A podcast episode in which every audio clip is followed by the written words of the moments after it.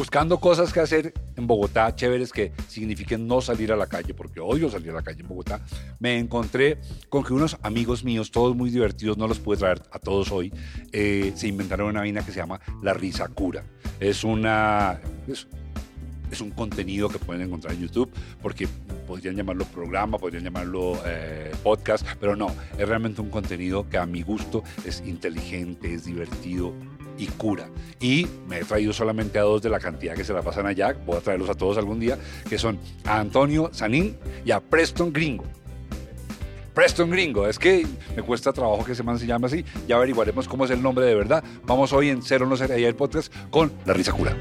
En Colombia, vivir de cualquier cosa que no sea la corrupción ya es un mal negocio. Sí. Hay algunas personas que deciden trabajar, son médicos, ingenieros, y honestamente les va bien, ¿no es cierto? Eh, pero, hermano, decidir en Colombia vivir del humor.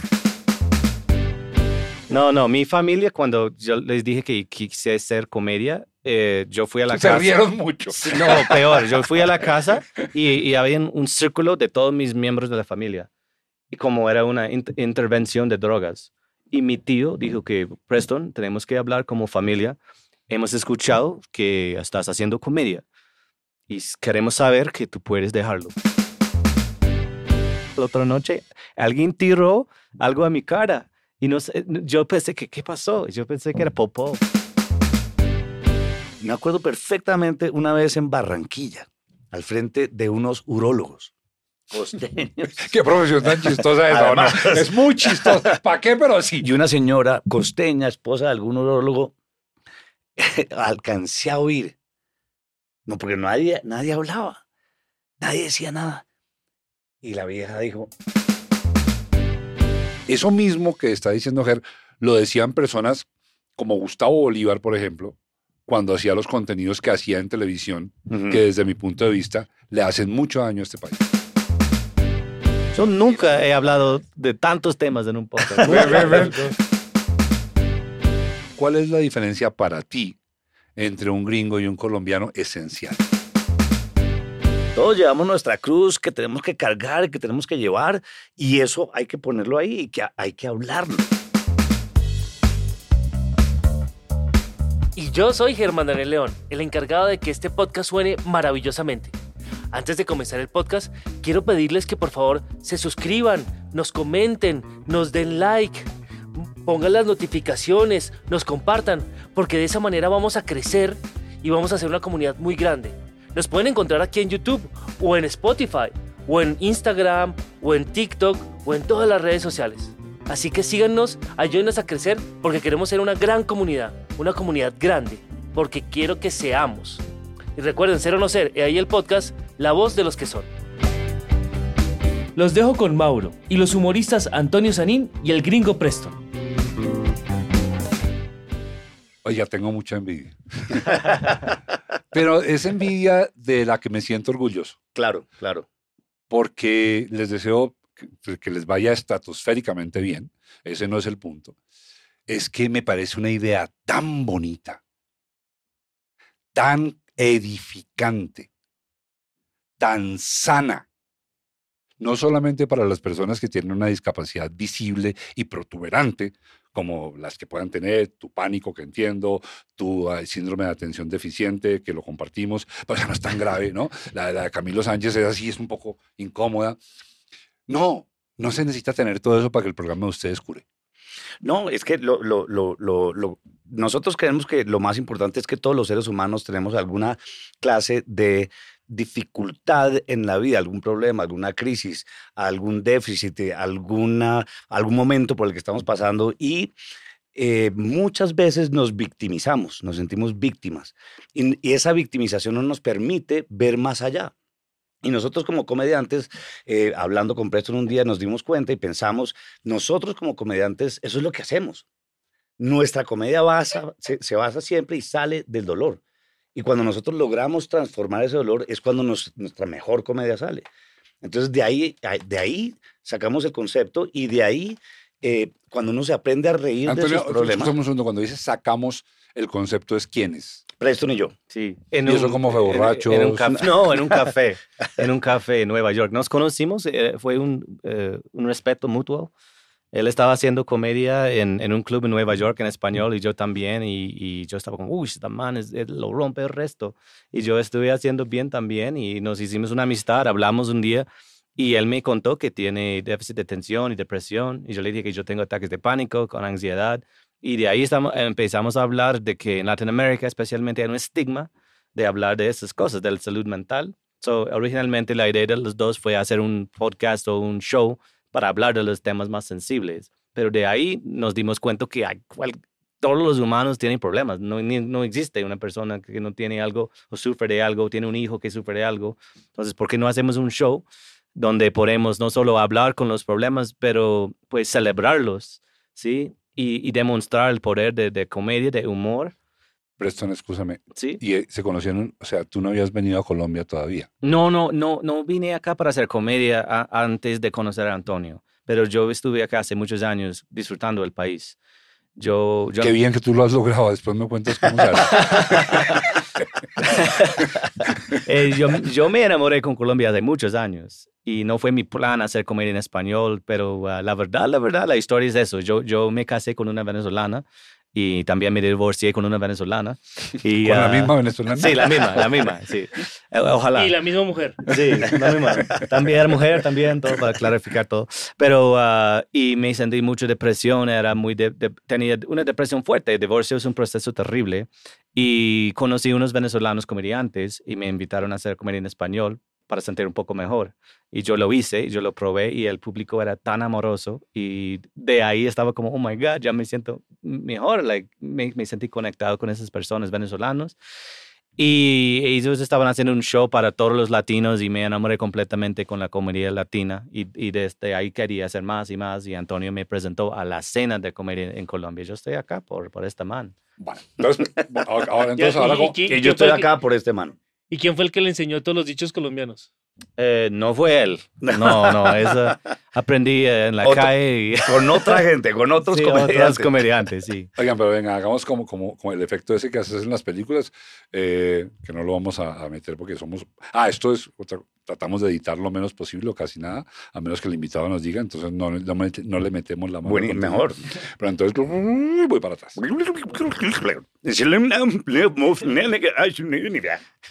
Él sufre de...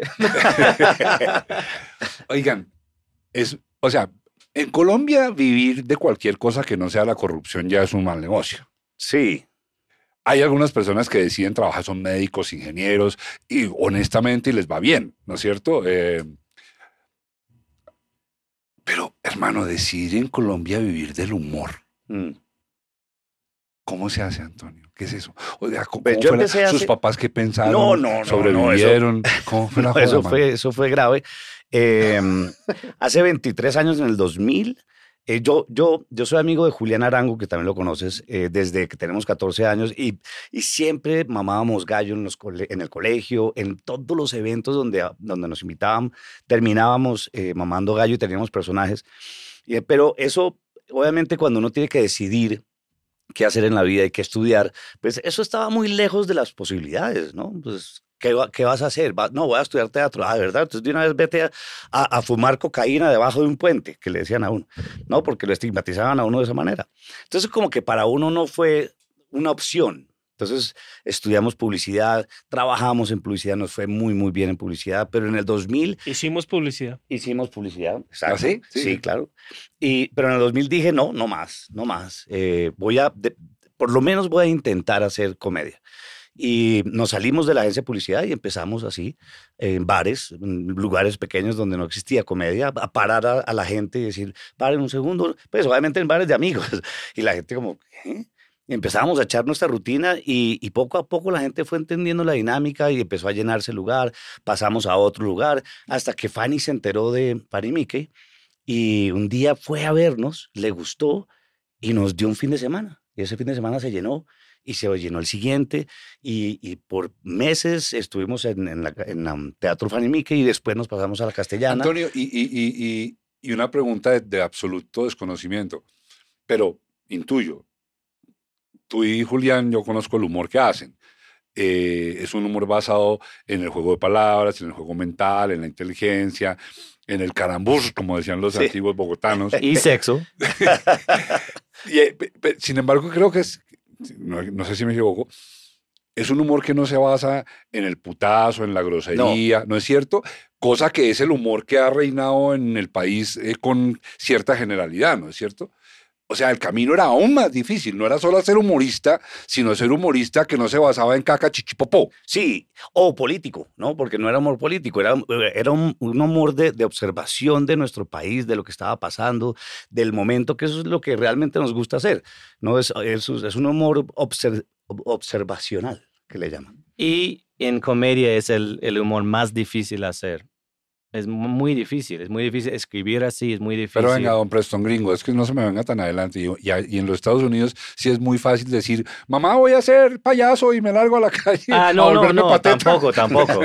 No, no, mi familia, cuando yo les dije que quise hacer comedia, eh, yo fui a la Se casa. rieron mucho. No, peor, yo fui a la casa y, y había un círculo de todos mis miembros de la familia.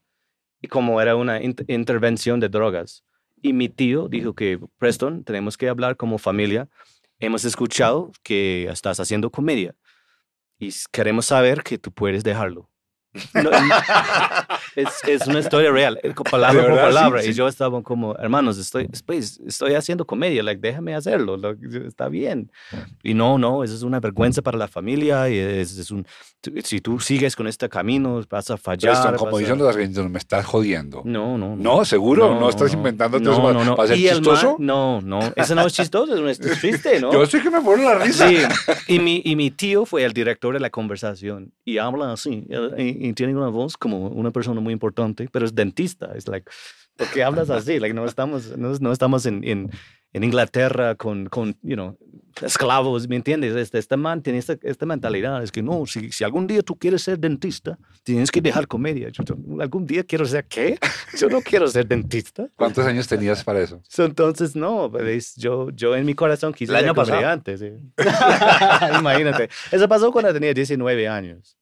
Sí, ya tengo 38. Pero la memoria, el, eh, perdón, el, el recuerdo está ahí siempre. Sí. Y- Especialmente cuando tengo buena, like una, una noche ma- mala en, la- en el escenario, ¿sí? Dice, uy, tal vez mi tío tenía razón. ¿no?" Sí, eso, eso siempre nos pasa. ¿Qué, Sí, qué no. pasa con ese tío ahorita? ¿Dónde está el tío? Pues él tiene un hijo eh, que- que es dentista también. Entonces, él para él él tiene está satisfecho con su hijo que ya somos dos dentistas en la familia y tiene un hermano que también es dentista. Es like, ¿qué tiene esa gente con dientes? Like like déjalos. You know, no necesitamos más dentistas, pero yo yo seguí mis sueños, gracias a Dios. Y eh, y ya, yo soy comediante y Pero Pero sí. pueden hacer una, una negociación. Él los hace reír, entonces él se da cuenta quién tiene caries. Eso, eso es buena idea. El tío va mirando así los dientes. Va ríe. sí, pues, Y, y eso se suma a una anécdota de, de- de Conchita Ruiz, una, una amiga mía que, que nos ha acompañado aquí en el podcast, que es escritora, que su hijo es odontólogo. Y cuando el hijo se estaba graduando, ya eh, le regaló, mamá, ven, te hago un blanqueamiento. Y el chino le hizo un blanqueamiento.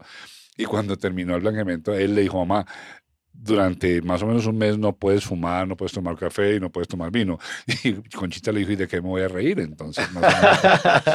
Pero tú ibas a decir algo sobre el humor que yo había preguntado. Sí, es que quiero dar mucho respeto a Antonio porque él- la comedia que él hace es muy difícil en comedia.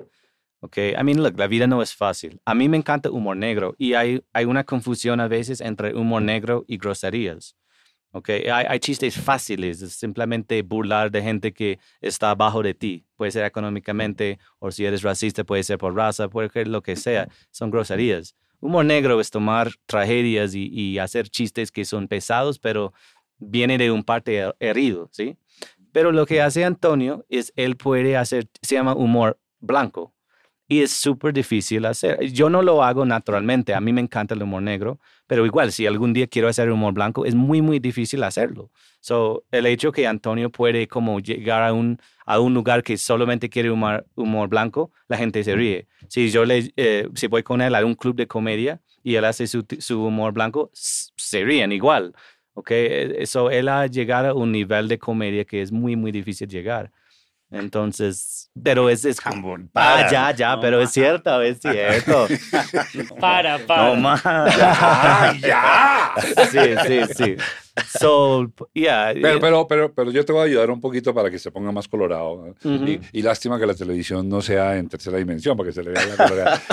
Eh, no, claro que sí, Antonio. Yo, yo, yo creo que te has tomado, eh, tú y otra gente, un camino muy, muy difícil precisamente por eso. No quiero decir que el otro sea fácil, o sea, yo, No, no, no. yo soy, yo le pido, cada vez que yo veo a Camilo Sánchez y a Camilo Pardo, les vuelvo a pedir autógrafo y me vuelvo a tomar foto con ellos. y, y el humor de ellos está lejísimo bueno. de ser blanco, ¿no? Lejísimo. Sí. O sea, no quiere decir que ese sea más fácil. Solo que es que el blanco realmente sí tiene una... Yo creo que el humor blanco, a ver, ustedes me dicen qué opinan, le pasa lo que a las personas decentes. Y las personas decentes a veces tienen mucha dificultad porque son muy fáciles de agredir, es muy fácil de opacar porque no es estridente. Entonces se requiere que haya como cierto grado de quererlo recibir, grado de interacción, porque no terminan con un, no, como el de la nena Jiménez que siempre terminaba con hijo de bota, Sí, eh, claro. terminas captando la atención. Esto no tiene elementos agresivos, que, que sí está como... No, no, no, completamente, completamente. La, la, la comedia siempre debe tener unos ganchos, ¿no? Y, y, es- está construida de cierta manera para que en algún momento haya un remate para que tú logres que al mismo tiempo 700 personas suelten una carcajada, ¿no?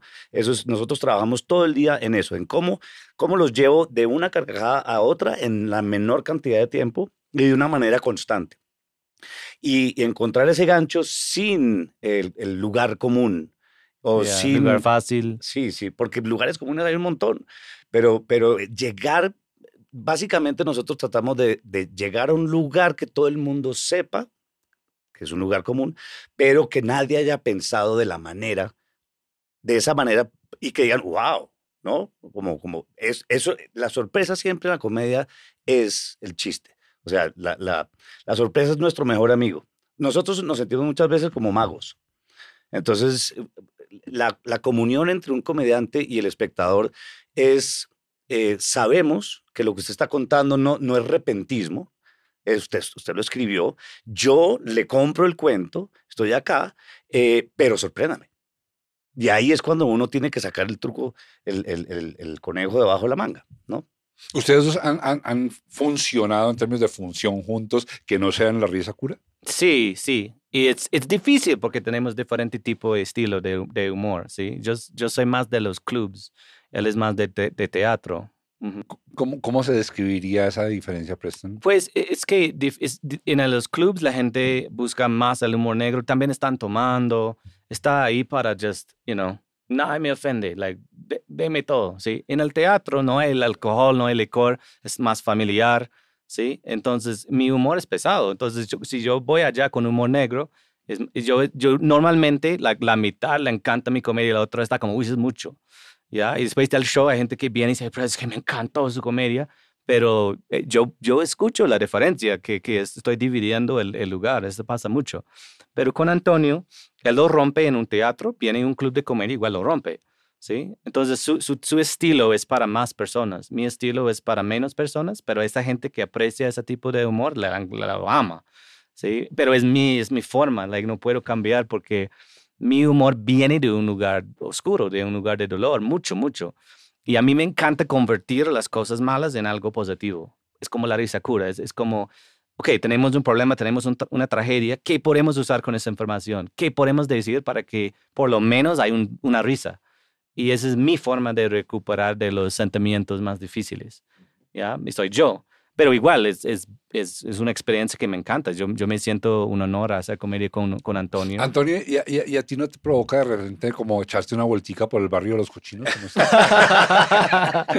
No lo sé hacer. Porque también uno tiene una bolsa de herramientas y una bolsa de... Yo, yo admiro muchísimo. De, eh, Presto saca unos chistes que digo, wow, qué bueno. Y a mí me encanta ver humor negro, me encanta el humor de, de Preston. Y para decir una cosa sobre Preston y el bar de comedia o el de teatro, eh, es Preston en este momento está en un punto donde está en lugares de comedia, en clubes de comedia o en bares, eh, y puede, él ya tiene la capacidad de, de estar en cualquier lado. Lo que pasa es que él está creciendo su público que en algún momento va a ir a teatros muy grandes a verlo a él y su estilo. ¿no? Eso es... Eso Sí, es Y, y ese es como sí, el- es- el- es el- una- la cadena de acciones que se es una regla muy importante. Es que en lugar, y yo creo mucho en eso, en lugar de cambiar para, para que la gente te acepte, es encontrar su gente. Do- vas donde la gente te llama. Ya, soy nuevo acá en Colombia. Entonces, yo, yo, estoy, yo estoy invirtiendo mi tiempo en el tiempo a largo plazo. Estoy como, voy a ser quien soy, voy a dar todo mi amor en el estilo que me gusta hacer y de ahí el público que le gusta eso va a crecer más y más y más. Y sí, eventualmente va al teatro a ver este estilo. Momentico. momentico, Ok. que antes de que ustedes llegaran, estábamos hablando, estaban haciendo el montaje eh, Joshua y Wilbar, y yo les dije, oigan, Sí, yo ustedes- no hago nada. No, pues usted estaba, usted estaba arriba. Y, pues, y- y entonces el, el cuento era, oiga, ¿qué se necesita para ser uno gringo? Ok, bueno, Y venirse bueno. a hacer chistes a Colombia. y Que- yo hice la siguiente composición. Y ser en algún momento indocumentado en Colombia. Y, y no, y agrega- Sí, también pa- es delicado. para- para pasó que- también. Para que entendamos, es como si alguno de nosotros aquí, particularmente a Germán, que tiene tantas ganas de ser humorista, le diera por irse a hacer chistes a Irán. Sí, O sea, haz un chiste en Irán, un solo chiste. claro, claro. Corres el riesgo, decía Joshua Wilbur, haces un chiste equivocado contra la religión y te matan. Claro. Hey, la otra o sea, noche, la ¿qué otra hiciste? noche. Pa- pas- pasando que pueden hacer el mismo chiste malo, Antonio, y nadie lo mata porque es colombiano y se lo aceptamos. Pero él, por ser gringo, lo mata. So, mira, mira, la otra noche yo hice, en mi, en mi comedia es, es amor a Colombia, yo no, ok, es puro amor, pero igual después del show, la otra noche, alguien tiró algo a mi cara y no sé, yo pensé que, ¿qué pasó? Yo pensé que era popó. Sí, y en, en- yo salí del, del, del escenario y escuché, hey gringo, ¿cómo te gustó este limón a su cara? Y yo, ¿qué? ¿Qué? ¿Alguien- ti- ¿Tiraste un limón a mi cara? Y dijo, gringo, hijo de puta, es que no me gustan los Estados Unidos. Like, sí, like, racismo real. Y yo nunca, es- eh, nu- nunca sentí eso acá en Colombia. No, el nunca. racismo contra los Estados Unidos se llama comunismo. Pues no sé, pero, es- racismo, pero, eso es pero eso no es común, eso no es común. Acá la gente me trata muy bien. Just- esa fue la primera vez. Yo estaba como, what? Like, yo nunca he sentido algo así en mi vida.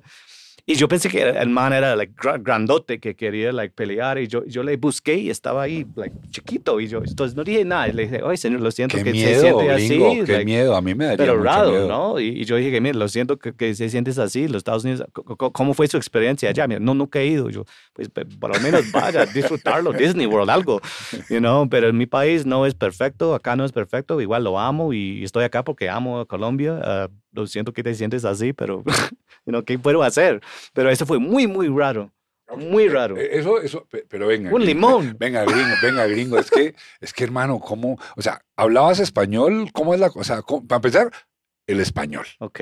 Eso no, eso no te hace humorista. Eso solamente Sí. te hace una persona que puede caminar por la calle y preguntar dónde es el lugar. Sí, sí. Entonces, ¿cómo, ¿Cómo es el español? ¿Cómo llegas al español? Ok, cuando tenía 21 años me mudé a Costa Rica para ser voluntarios. Me enamoré con la cultura latina y aprendí español y hice proyectos sociales más, más negocios en Costa Rica. ¿Qué te gusta de la cultura latina? Es, es la alegría de la gente. Yo crecí en, un- en, en una situación un poco difícil. Entonces, cuando conocí la cultura latina, que es lleno de amor, es un, es, la gente aprecia mucho la familia, eh, aprecian las cosas más pequeñas, es- me llenó mucho. Y entonces no quería salir. Yo, yo vine con el plan de quedarme un año y ya tengo muchos años en Latinoamérica, entre Costa Rica, Perú, Colombia.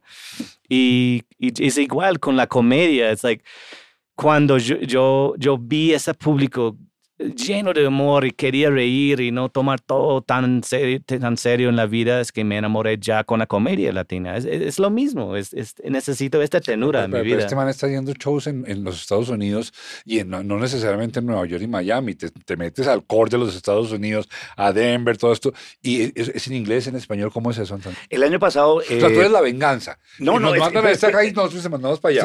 O sea, tú eres la retaliación. Es que nos conocimos, en, lo, lo más bonito es que nos conocimos antes de empezar a planear esto.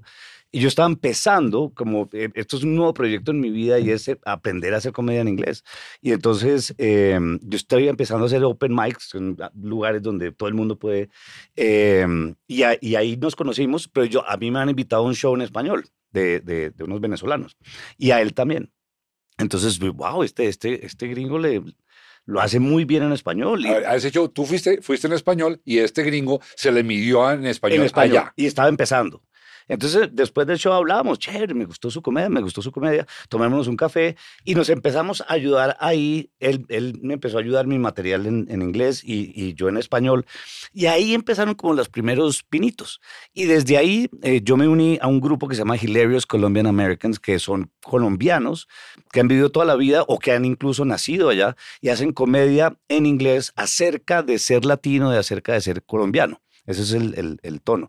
Y el año pasado hicimos 25 ciudades con ellos, de en todos lados, en inglés. Y este año hicimos eh, con uno de ellos, en español, hicimos 10, pues, 20 ciudades van a ser. Entonces, lo hago en español tranquilo, llegando a la comunidad latina y, y estoy empezando mis primeros Eso, pinitos y en cuando inglés. te le vas al inglés así como este bárbaro se le media en español, ¿cómo te va? Bien, ah, bien. Pues e- eso es siempre es una risa a la vez. Eh, Uno va construyendo poquitico a poquitico. Eso al principio es muy difícil. Y yo lo que, lo que hice al principio fue tratar de traducir mis chistes en español y no funciona. Entonces me tocó escribir de cero. De cero, de cero y empezar y un poquito. Y entonces iba a los open mics y, y eso es durísimo allá en Nueva York porque eso es un, eso es un club de comedia. A mí me gustaría ver a Germán una de esas. Uy, yo Antonio, que es un open mic. Un open mic es un club de comedia generalmente, tiene como un martes o un sábado por la tarde que, que dejan que cualquier persona agarre el micrófono. Eh, entonces, no hay espectadores, solamente hay 40 comediantes hambrientos. Y tienes que pagar. y tienes el que comediante paga el club para, para hablar básicamente solo. Delante de comediante. delante Sí, de sí, comediantes es que, que no están pagando O sea, atención. es una carnicería. es una carnicería, nadie se ríe. Tortura china, nadie. Están sus teléfonos. Y todo el mundo está esperando su turno. Sí, sí, sí. Claro. Oh, no, just- Entonces uno va, sube, a veces, a veces hay 40, a veces hay 3, a veces... Pero eh, pues nosotros sabemos que la constancia escénica es muy importante. Eso es como el entrenamiento en- encima de un escenario con un micrófono, así sea con tres gatos, es muy importante para ir desarrollando. Entonces uno también a veces como que bota una idea, bota un chiste y de pronto ese man, ese comediante hace, uy, ahí pasó algo. Ok. Entonces ahí sonó y ese le vas dando vueltica y lo vas cocinando y lo vas preparando. Ahí, Germán, ¿le pagamos una beca a usted allá? Usted es que lo que quiere salir de mí. Un año, un Porque me vuelvo famoso. Entonces después de, obviamente ya en los clubes que, que Preston ha conseguido lugares, se llaman spots en, en Nueva York, en clubes de comedia, que ya me han dejado hacer, ya los con profesionales, me han dejado hacer siete, ocho minutos y esos ocho minutos tienen que ser muy sólidos. Entonces, eso afortunadamente ya, ya me está funcionando y pude hacer esta gira también y ya mi material ahora es como de 12 minutos. Pregunta, tanto para el gringo como para lo, lo colombiano. La, la construcción del personaje del stand-up eh, o de la intervención, como quiera que la llamemos, siempre estará basada un poco en que se es colombiano o se es gringo, ¿no es cierto? ¿O no? O se pueden despojar de eso y hacer un show en donde el, el- la diferencia y el origen no aparezcan en todo el show. Eso es, y eso es una increíble pregunta. Porque claro, una de las cosas que uno dice es, pues, eh, yo, no- ¿por qué tengo que hablar de ser colombiano? ¿No? Pero no- nosotros escribimos desde el dolor. Desde el y dolor. la es- experiencia de y la la, vida, experiencia. quiénes somos. y, y la- y lo que nos está causando dificultad en ese momento. Entonces, hay, hay que hablar de eso, ¿no? O sea, si, si yo estoy eh, pasando por ese momento, por ejemplo, yo empiezo en, en- mi comedia en inglés eh, diciendo yo soy de Colombia. eh, y, lo, y llevo un tiempo viviendo acá, pero lo extraño es que en Colombia era blanco. No. Yeah, yeah. Me encanta ese Sí, y entonces ahí lo empiezo a desarrollar porque yo me acuerdo llegar a Nueva York y en algún momento dado que alguien dijo, no, y había unos blancos y, y, y- en ese momento yo no me sentí lo que uno acá en Colombia se siente, porque en Colombia básicamente hay negros y blancos, no hay todas esas, no, esos colores. Sí, sí, sí, sí. O sea, no hay latinos, no- no- Obsesión, sí. eh, Exacto, entonces, entonces eso fue como mi primer shock, es, wow, un momento, yo no soy, claro, yo no soy blanco. Pero no, no les decías a los inclusionistas, yo no es que los excluya, pero me parece que a veces exageran porque mira ya, LGTBI+, Sí. imagínate A, B, eso con los colores de E, piel. Claro, claro. ¿Quién sí, dice esa sigla? Claro, Pero, es pero además, además me parece que, que los, El gringos, L es para latino. lo- los gringos tratan de, de- de poner a todo el mundo en una caja. Tanto así que los actores, Sí, tengo amigos sí, sí. actores en, Estados, Sí, en-. Estados Unidos colombianos, no consiguen trabajo. Por ejemplo, tengo una amiga que es lo que para nosotros sería blanca, o caleña, recaleña, pero no la contratan porque no es lo suficientemente latina. ¿En qué ves? Por ejemplo, eso es No es, increíble. no es latina. Y es excelente actriz, entonces no le dan ningún papel ni de gringa ni de latina porque es que Porque no está es- en un punto intermedio de la sigla. Porque no, parece, claro. no parece la extremo latina ya. culona con... Sí. Extremo ya. Y a veces también, y también hay, hay una cosa que pasa mucho en los clubes de comedia, es que uno se sube a un escenario y le tienes que quitar a la gente muy rápido, porque tienes muy poquito tiempo, el- si- su preguntadera. Entonces, de una vez, o sea, si uno empieza a hablar de, de algo y tiene un acento, van a decir, ¿y este man de dónde es? Y esto, ¿no? Entonces, hay que quitarles esa duda. Yo Sí, soy, yo sí, soy sí, esto. sí. tapa. Sí, sí, sí, en español dicen lo mismo, el, el elefante en... En el, en el cuarto no tanto, pero sí se entiende. Hay que hablar del Yeah, like, elefante si en el cuarto. si tú claro. subes en el escenario y solo tienes una pierna y no lo menciona, Ok, a claro. mí imagínate. Claro, La gente va a estar mirando, like, like, diga algo.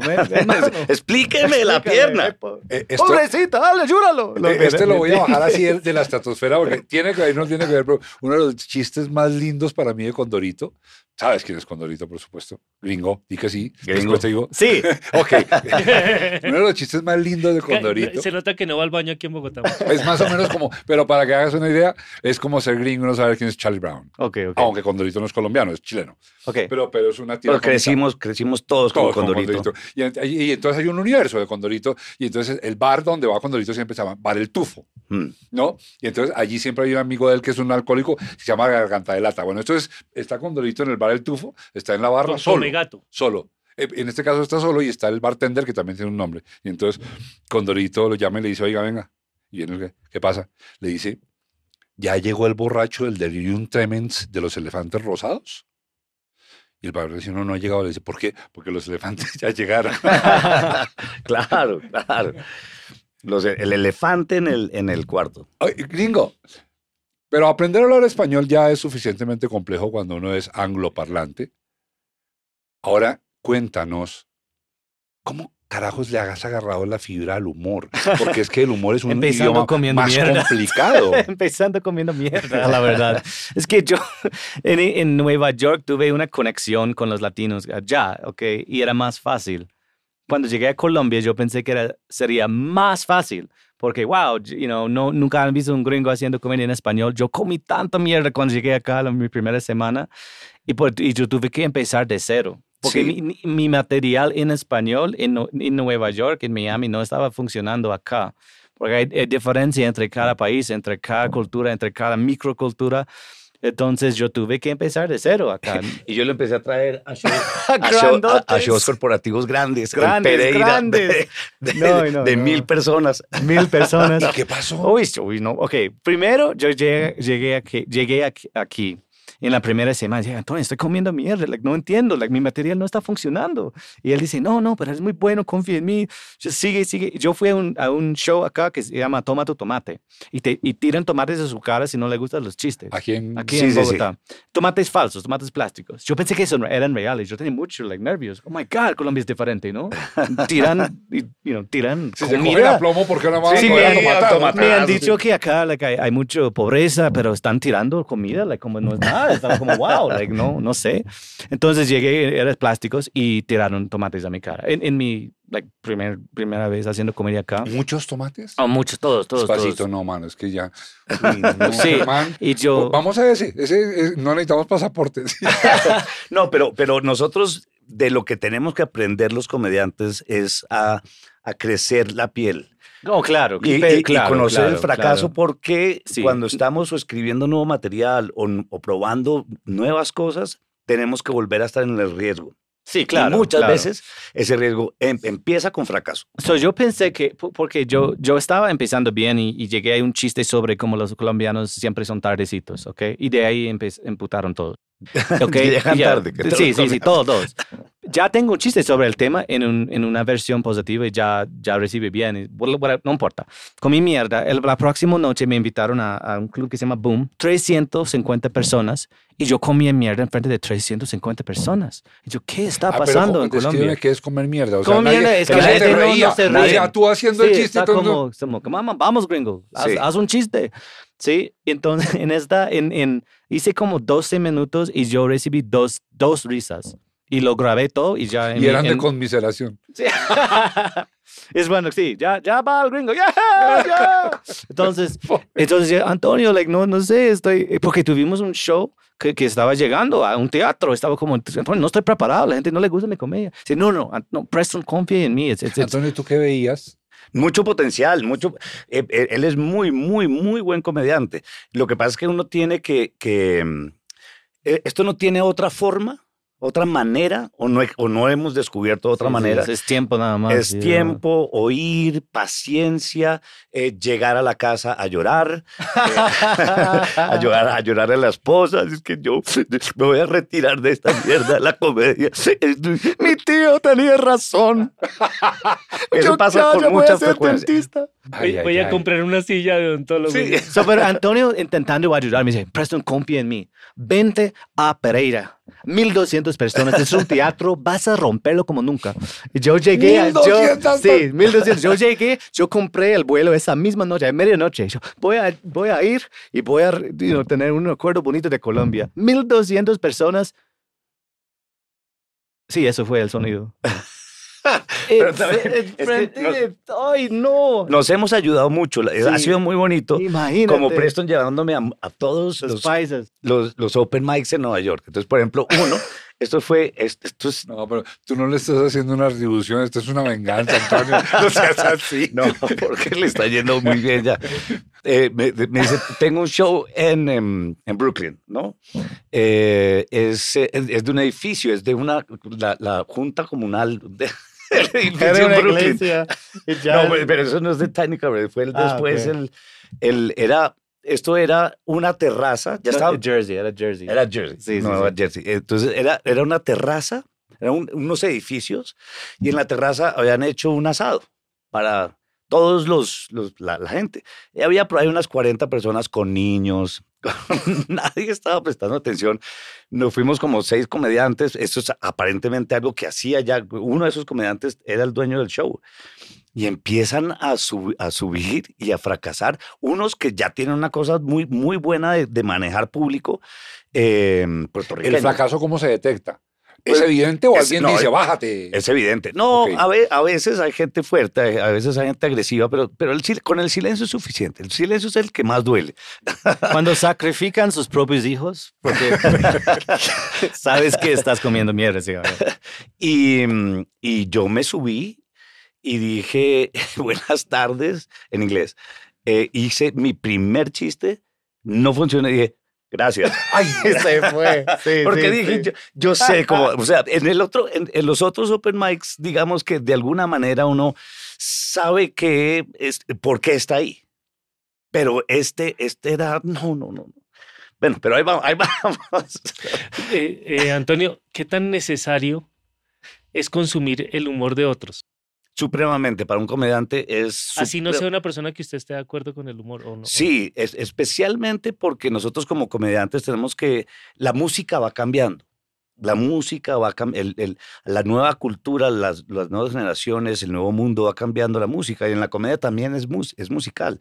Es muy musical, hay ritmos muy diferentes, hay, hay cadencias muy diferentes. Entonces uno tiene que estar todo el tiempo oyendo para estar más o menos en ese, en el nuevo ritmo, ¿no? Pero no puede pasar que entonces usted empiece a imitar a ese que le gustó. También, también pasa, pero es, es una, nosotros digamos que no sabemos perfectamente que no debemos coger el chiste de nadie, pero imitar a alguien es completamente imposible porque los estilos son muy diferentes, ¿no? O sea, la- cada, cada persona tiene un estilo muy, muy claro y si uno llega a hacerlo, primero se nota, evidentemente, y segundo no funciona, y tercero, lo más bonito es uno desarrollar su, su, su ritmo, su cadencia, su persona escénica, que es muy diferente. Tienes que ser Pero entonces tú auténtico. no puedes coger nada de otro. No, No, no, no, never, ¿Nunca? nunca. No. Pero yo a veces he oído, eh, no sé, un chileno que hace un chiste muy parecido de un- a un colombiano que oí o cosas así. Bueno, sí, hay, hay gente que lo hace.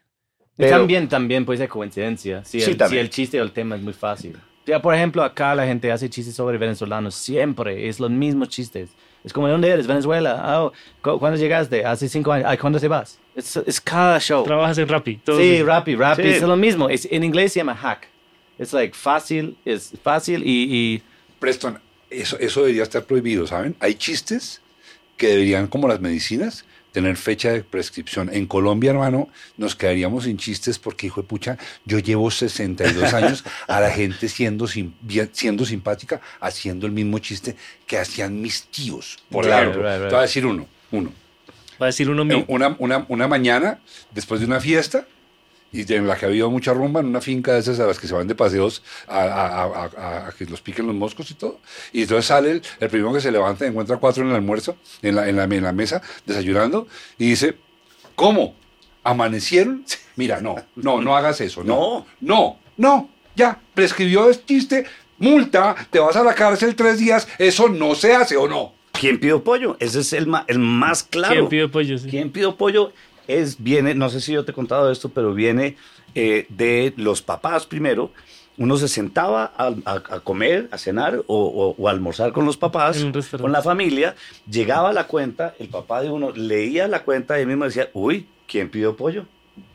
Como si el pollo en algún momento fue algo No, no, caro. no, pero sí, no, soy, sí, sí, Antonio. Cuando yo estaba chiquito, el pollo era caro. Sí, Claro, eso sí lo, en- pues, no, lo Pero entiendo, no lo justifico ni lo perdono. Pero sí hay una razón.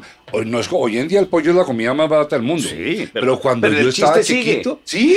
Y el, chi- y el chiste ahora ya no es eh, ahí, sino ya es alguien entra, alguien atractivo dentro de un lugar Uy, y una ¿quién persona dice, pollo? uy, ¿quién pidió pollo? Pero se dice siempre. Es el mismo chiste. Orinita vengo, Sí, en voy a poner un fax, la- voy a cambiarle el agua a las aceitunas. O sea, son... ¿Ah? En los Estados Unidos es langostina. ¿Quién pidió langostina? Langostino, sí. Langostino, perdón. ¿Es Sí. masculino? ¿Langostino? Sí, sí, sí, sí. sí. No hay bueno, no, langostino, no mentiras. esposa. Es- no, no, no. langosta, no, no, no. langostino. Ah, ok. Preston es langostine, para no ofender a los... Ya, ya, listo, listo. Pero sí, tenemos esa expresión, pero sí, tiene like who ordered the lobster. ¿Ah, Yeah. sí? Sí, sí, claro. Ok. Bueno, Porque es muy caro. Pero con, pero con una langosta, no con un pollo. Sí, Sí, sigue, no, sí- no. sigue aplicando. No, esa es una forma de agradecer. Gracias por pedir el pollo. Es like, Bueno, pero, pero, pero, pero, ve- venga, gringo, gringo. es, que, yo- es que no, es que yo digo, este man, yo me, me puse, ¿qué tal que yo me fuera a Rusia a ser humorista? Y tengo la cabeza bloqueada y cómo hace uno. ay, es ver, gratificante, es gratificante. pero si te tocara teorizar, te dicen, ok, gringo, se va a ganar una cantidad de plata interesante por escribir un tratado, no digamos que científico, pero sí juicioso, de cómo se construye el humor en Colombia. Porque es que a este man le tocó hacer con el humor lo que a mí me tocó hacer con el inglés. Yo aprendí inglés a los 14 años, pero yo tuve que aprender sujeto, verbo, complemento, pasado. O sea, yo sé mucha gramática inglesa.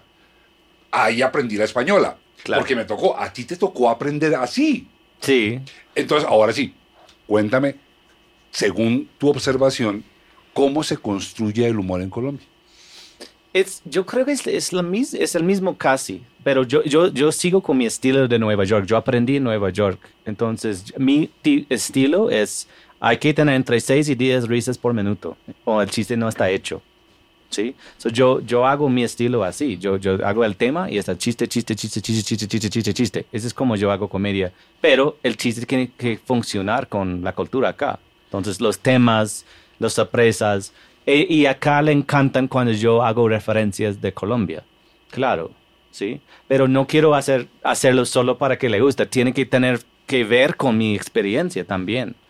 ¿sí? Y necesito encontrar mi línea. Lo que pasó fue mis referencias originalmente cuando llegué acá eran de cómo ser latino en los Estados Unidos. Entonces acá la gente no ha ido.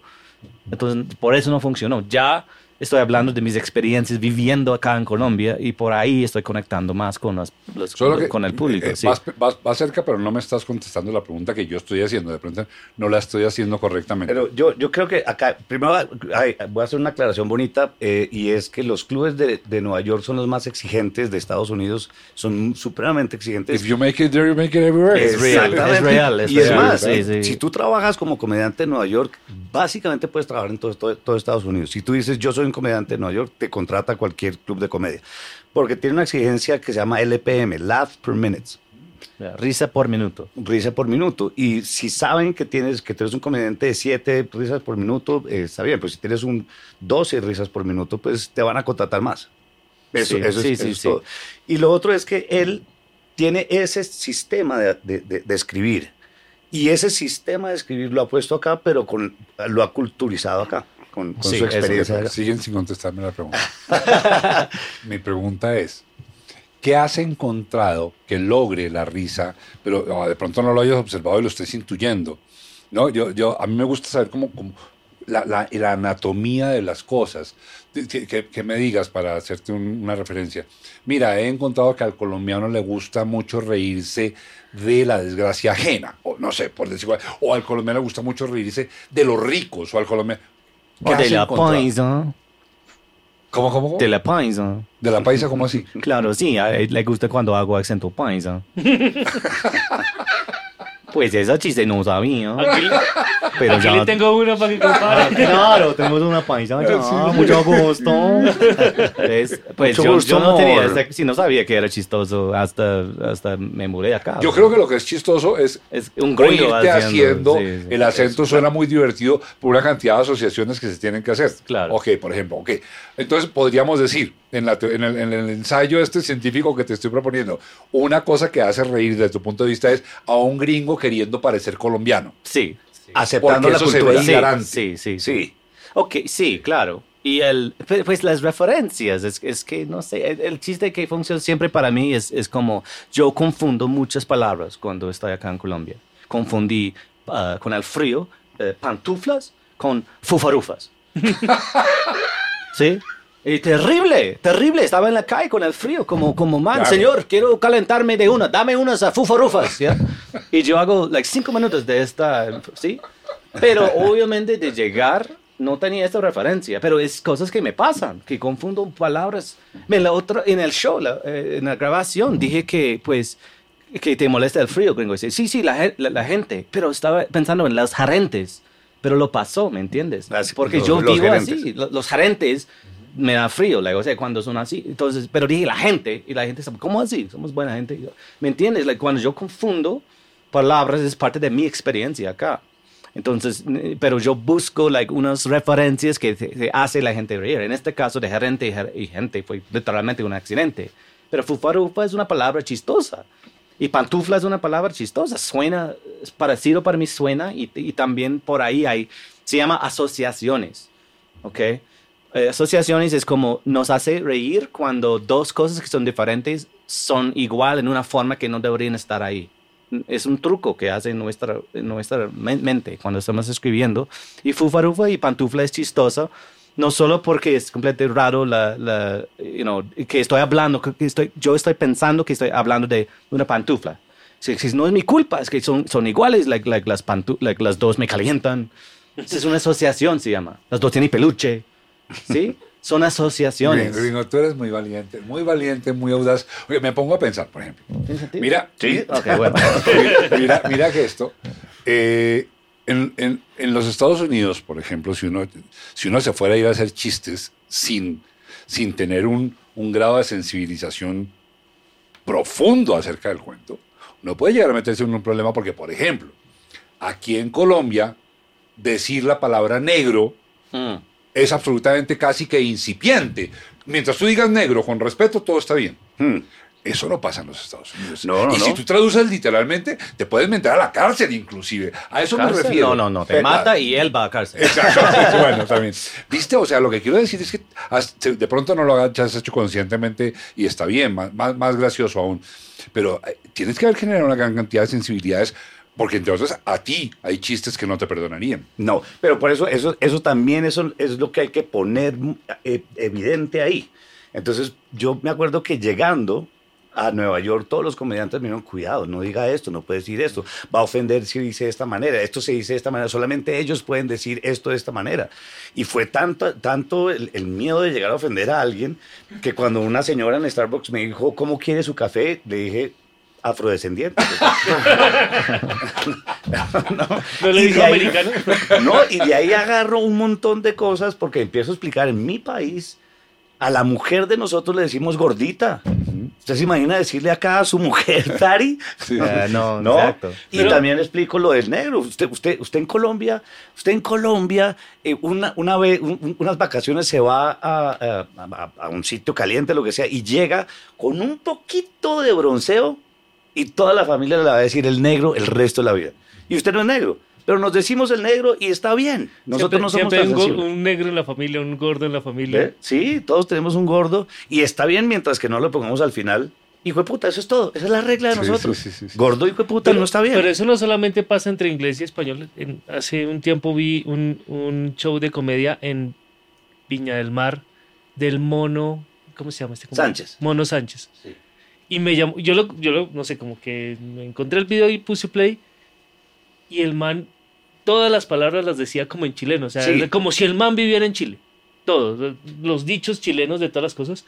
Y al final le dice, "Tu- tuve que tener gente aquí conmigo que me explicara cómo decir el chiste que yo decía en Colombia de la forma X y pasarlo a chileno para, que, para que lo entendieran allá y para que lo aceptaran. Me parece muy difícil. O sea, quiero decir que me parece admirable. Más que difícil, me parece admirable. Me parece que se necesita una sensibilidad muy elevada a un territorio muy crítico. ¿Sí me entiendes? O sea, es que, de verdad, eh, me- yo no me atrevería. O sea, hago otra cosa, panadero, eh, cantante. Pucha, porque es que te puedes meter, en, sobre todo en un país tan violento como Colombia, te puedes meter en un lío, ya no, ya no te pasó, pero pasaste por esos caminos, ¿no? De, de- de- de correr el riesgo de meterse en un lío grande, ¿o no? Sí, sí, sí, sí, sí. Y de todas formas, no falta, ¿no? O sea, no, no, no quiero decir, pues obviamente no, lo quieren mucho. A, a Presto se sube en escenario y lo quieren, especialmente porque es un gringo que es honesto con su amor por Colombia, pero no falta. O sea, Colombia es, y yo siempre se lo Sí, digo, sí, hay que tener sí. cuidado porque es, es un país agresivo. En, Tiran eh, limones. Limones.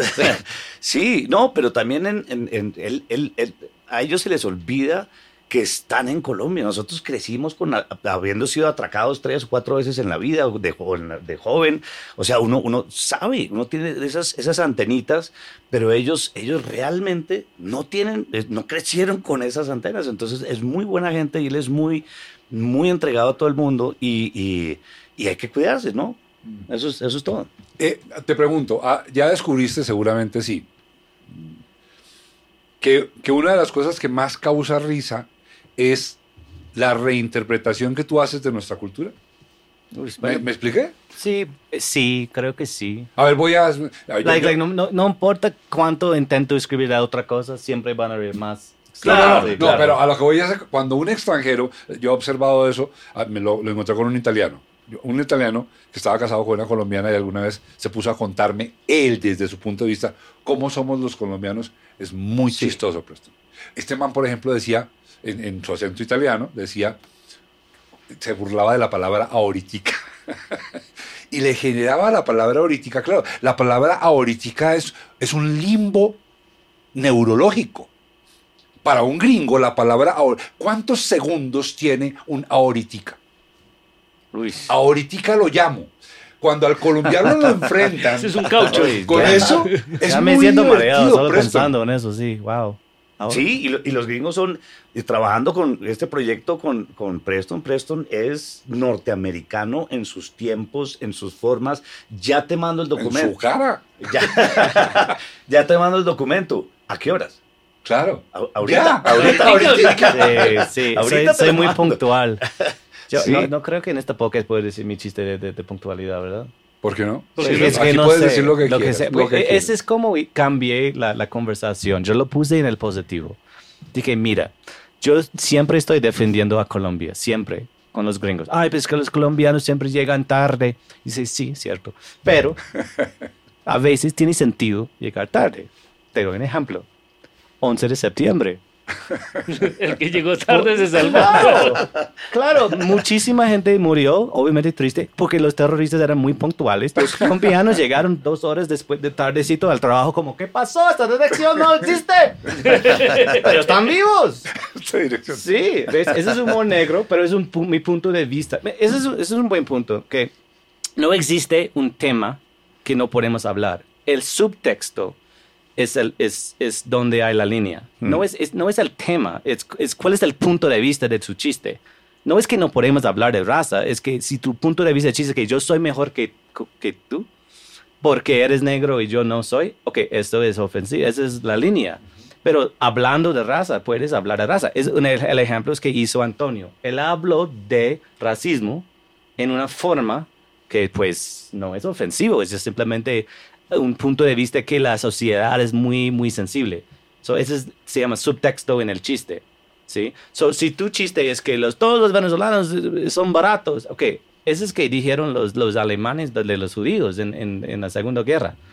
El punto de su vista es que yo soy mejor que los venezolanos porque son you know, gente de, de, de pobre clase, ¿ok? Eso no para mí es, es un, no es un chiste tan brillante, es, es, es punching down, se llama en inglés. Tú Sí. estás diciendo que yo soy mejor que tú. Hablando de venezolanos, puedes hablar de venezolanos. Yo me casé con una venezolana. Yo no voy a de- dejarlo de mi, de mi Y material. aquí el caballero, parte el caballero también tiene que cuidar a Venezuela porque la otra mitad de su vida está en Venezuela. Pero es Sí. que, y, y los, y, y yo no, yo, yo- yo- mi- no, no quiero que mi chiste es que yo soy mejor que, que tú porque yo soy así y tú no. Es que eso es la diferencia. Pero la- el tema, es claro que sí, podemos hablar que cualquier tema.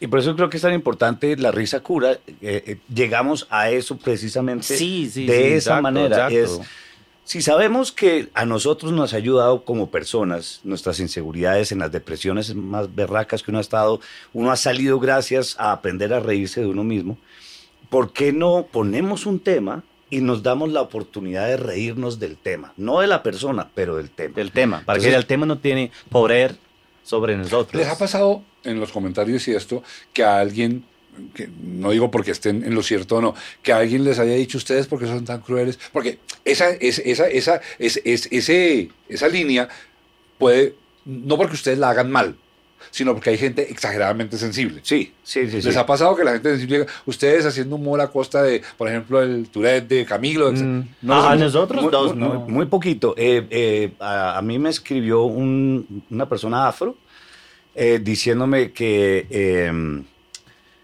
básicamente, porque lo dijo además con mucho respeto, que no, no hemos tenido haters, no hemos tenido realmente gente agresiva, sino gente como diciendo, como este, esta persona afro que me dijo, eh, yo sentí el programa un poquito, el, el primero, el, el- el de... eh, Eh, el ra- racismo. el racismo, tema, sí, Que, eh, que, que ustedes no pueden hablar de ese tema.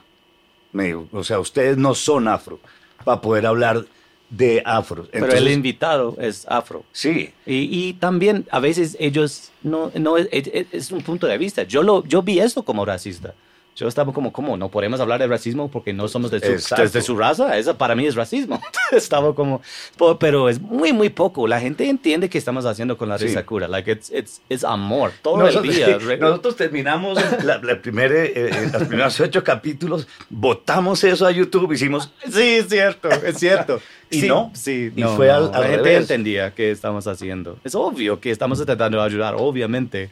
You know, it- Sí, yo, yo, yo te- no, ni más faltaba. O sea, estás, estás, estamos en, en- en- en igualdad de opinión, sin duda. Yo, yo sí puedo afirmar que el colombiano es altamente susceptible. sí, Ofender a un colombiano es facilísimo. Sí. El No, colombiano no, se no. ofende no, no, no. rápido. Más fácil eh, eh, ofender una, una, una mujer blanca en los Estados Unidos. Mm. Las más ofendidas. Se llaman Karens. Karen se llama. Pero, pero entonces, a lo que voy es, es a que, a que y me parece que, que- que sin duda lo que ustedes están haciendo, por fortuna, es plausible, pero sí creo que existe la probabilidad alta de que se tuerza la cosa en cualquier momento, porque además de eso hay un ejército de personas a la cacería de agarrar una sílaba con la pausa mal dicha para acusar, porque na- nada Claro, más fácil y nada claro, más conveniente claro. que sentirse ofendido. Claro, es que claro. estar ofendido es muy chévere, ¿o no? Claro. Muy chévere y muy fácil. Fácil. Es, es- es el facilismo y es y, y- y claro, ah, debe haber una cosa, yo no sé psicología, pero debe haber algo ligado con sentirse ofendido a sentirme bien, a sentirme importante, ¿no? Entonces, si me siento ofendido es porque yo quiero defender esa causa y yo quiero A- estar... Antonio, este Osho, en su libro que se llama Bliss, en español Alegría, dice que no hay nada menos rentable que la felicidad. Y yo me puse a pensar en eso, y mira, nos saludamos. Entonces, tú me pones, hola Mauricio, ¿cómo estás? Y yo te conto, uy, mal, mal, mal, hermano, mal, mal. Mauricio, ¿qué pasó? Ah, tú no sabes, tú no sabes. Te tengo. ¡Claro! En cambio, si tú me preguntas, hola Mauricio, ¿cómo estás? Bien, gringo, muy bien, gracias. Ay, Mauricio es un fastidioso, Sí, no tiene nada que contar. Mu- mucho creído. Sí. mucho Sí, cre- sí, no, noso- no, a nosotros nos pasa exactamente igual con la comedia. Nosotros, nadie, ningún comediante se sube en escenario y decir, bueno, esta mañana me desperté, me di cuenta que estoy vivo. Está todo buenísimo. Feliz, mis hijos se fueron al, al colegio, mi esposa es lo mejor del mundo, acabo de cumplir 20 años de matrimonio, nunca ha pasado nada y nos acostamos felices. ¿Qué? ¿Qué? A ver, Exacto, huevo, bobo, exacto. huevo. Imagínate. no. Qué asco de vida la tuya. Sí, Sí. el drama llama. Si uno, si uno, Sí, si sí. uno está por una, una acera y está caminando y pasa una pareja normal, normal, feliz, cogidas de la mano, pero que pase una pareja Sí, peleando. Hay, hay humor en todo. Cuando tiraron esta limón a mi cara, dije que como, cuando tiran limones hay que hacer limonada. ¿no? Yo no estaba, nunca pensé que iba a tener esa expresión literal, ¿no? Sí, Eh, sí, metáfora, pero literal. Óyeme, gringo, y tú en los Estados Unidos, no vemos ahora, sino cuando todavía no habías mandado la odontología, Sí, sí, sí. ¿Eras considerada una persona chistosa? Claro, toda mi vida. ¿Tú desde chiquito eras Sí, chistoso? Sí, sí, sí, claro. Yo Eso- tengo opciones. sí, exacto. No, Aprende no. inglés. No, pero bueno, en eso estoy, en eso estoy. Sí, sí. En, en, en eh, colegio, las escuelas, siempre haciendo chistes, claro. Es mi pasión. Es que quise ser comediante desde el inicio. A mí me da mucha envidia. Pero, pero eso significa que vives de buen humor todo el día. No, ningún comediante no, vive de buen no, humor. No, no, Al no, revés, Al el- revés. El común denominador de los comediantes es que, es que somos muy neuróticos y muy sí, callados. Sí, y muy- sí, claro. sí, el- ¿Y, y tú también te consideras un poco así? Sí, sí, sí, mucho, mucho. Eh, yo tengo la fortuna de tener una, una, una mujer con muy buen sentido del humor que me hace reír mucho. Entonces me Muy saca a veces de mi neurosis. Muy y- importante. Exacto. Ella tiene muy buen sentido del humor. Entonces los tiros que hace son Ella muy te buenos. incrusta el libreto y dice, vaya, trabaje con lo que le dije. Un comediante no puede tener una esposa o una pareja que no, no cree que eres chistoso. Es imposible. Sí, imposible. Pues Destruye su alma. Ay, Germán, ¿se acuerda el cuento que nos contó Ernesto Samper? Sí, sí, sí. ¿Usted se lo acuerda para que, los cuen- El para que lo cuente? Cuando la esposa le dijo que, que, que la esposa ya no se reía de los chistes, ¿se acuerda? acuerda? Él, él dijo así, que, que, que la esposa ya no se reía de los chistes, entonces que él le dijo, mire, tiene una opción. Sí, él, él le dijo a ella, eh, No está bien que usted no se ría de no mis está bien que chistes. se ríe de mis chistes. Si no, si no se ríe de mis chistes, me voy a conseguir una nueva mujer porque necesito... es- Y a partir de ese momento dice él que su señora se ríe Ahora solo es- de ahora no lo chiste sí. por enésima vez contado. Es que tiene que ser difícil, ¿no? Sí, sí, sí, sí, sí. Claro, y, y muchas veces uno, uno piensa, uno como comediante, mire, esta pregunta es muy extraña.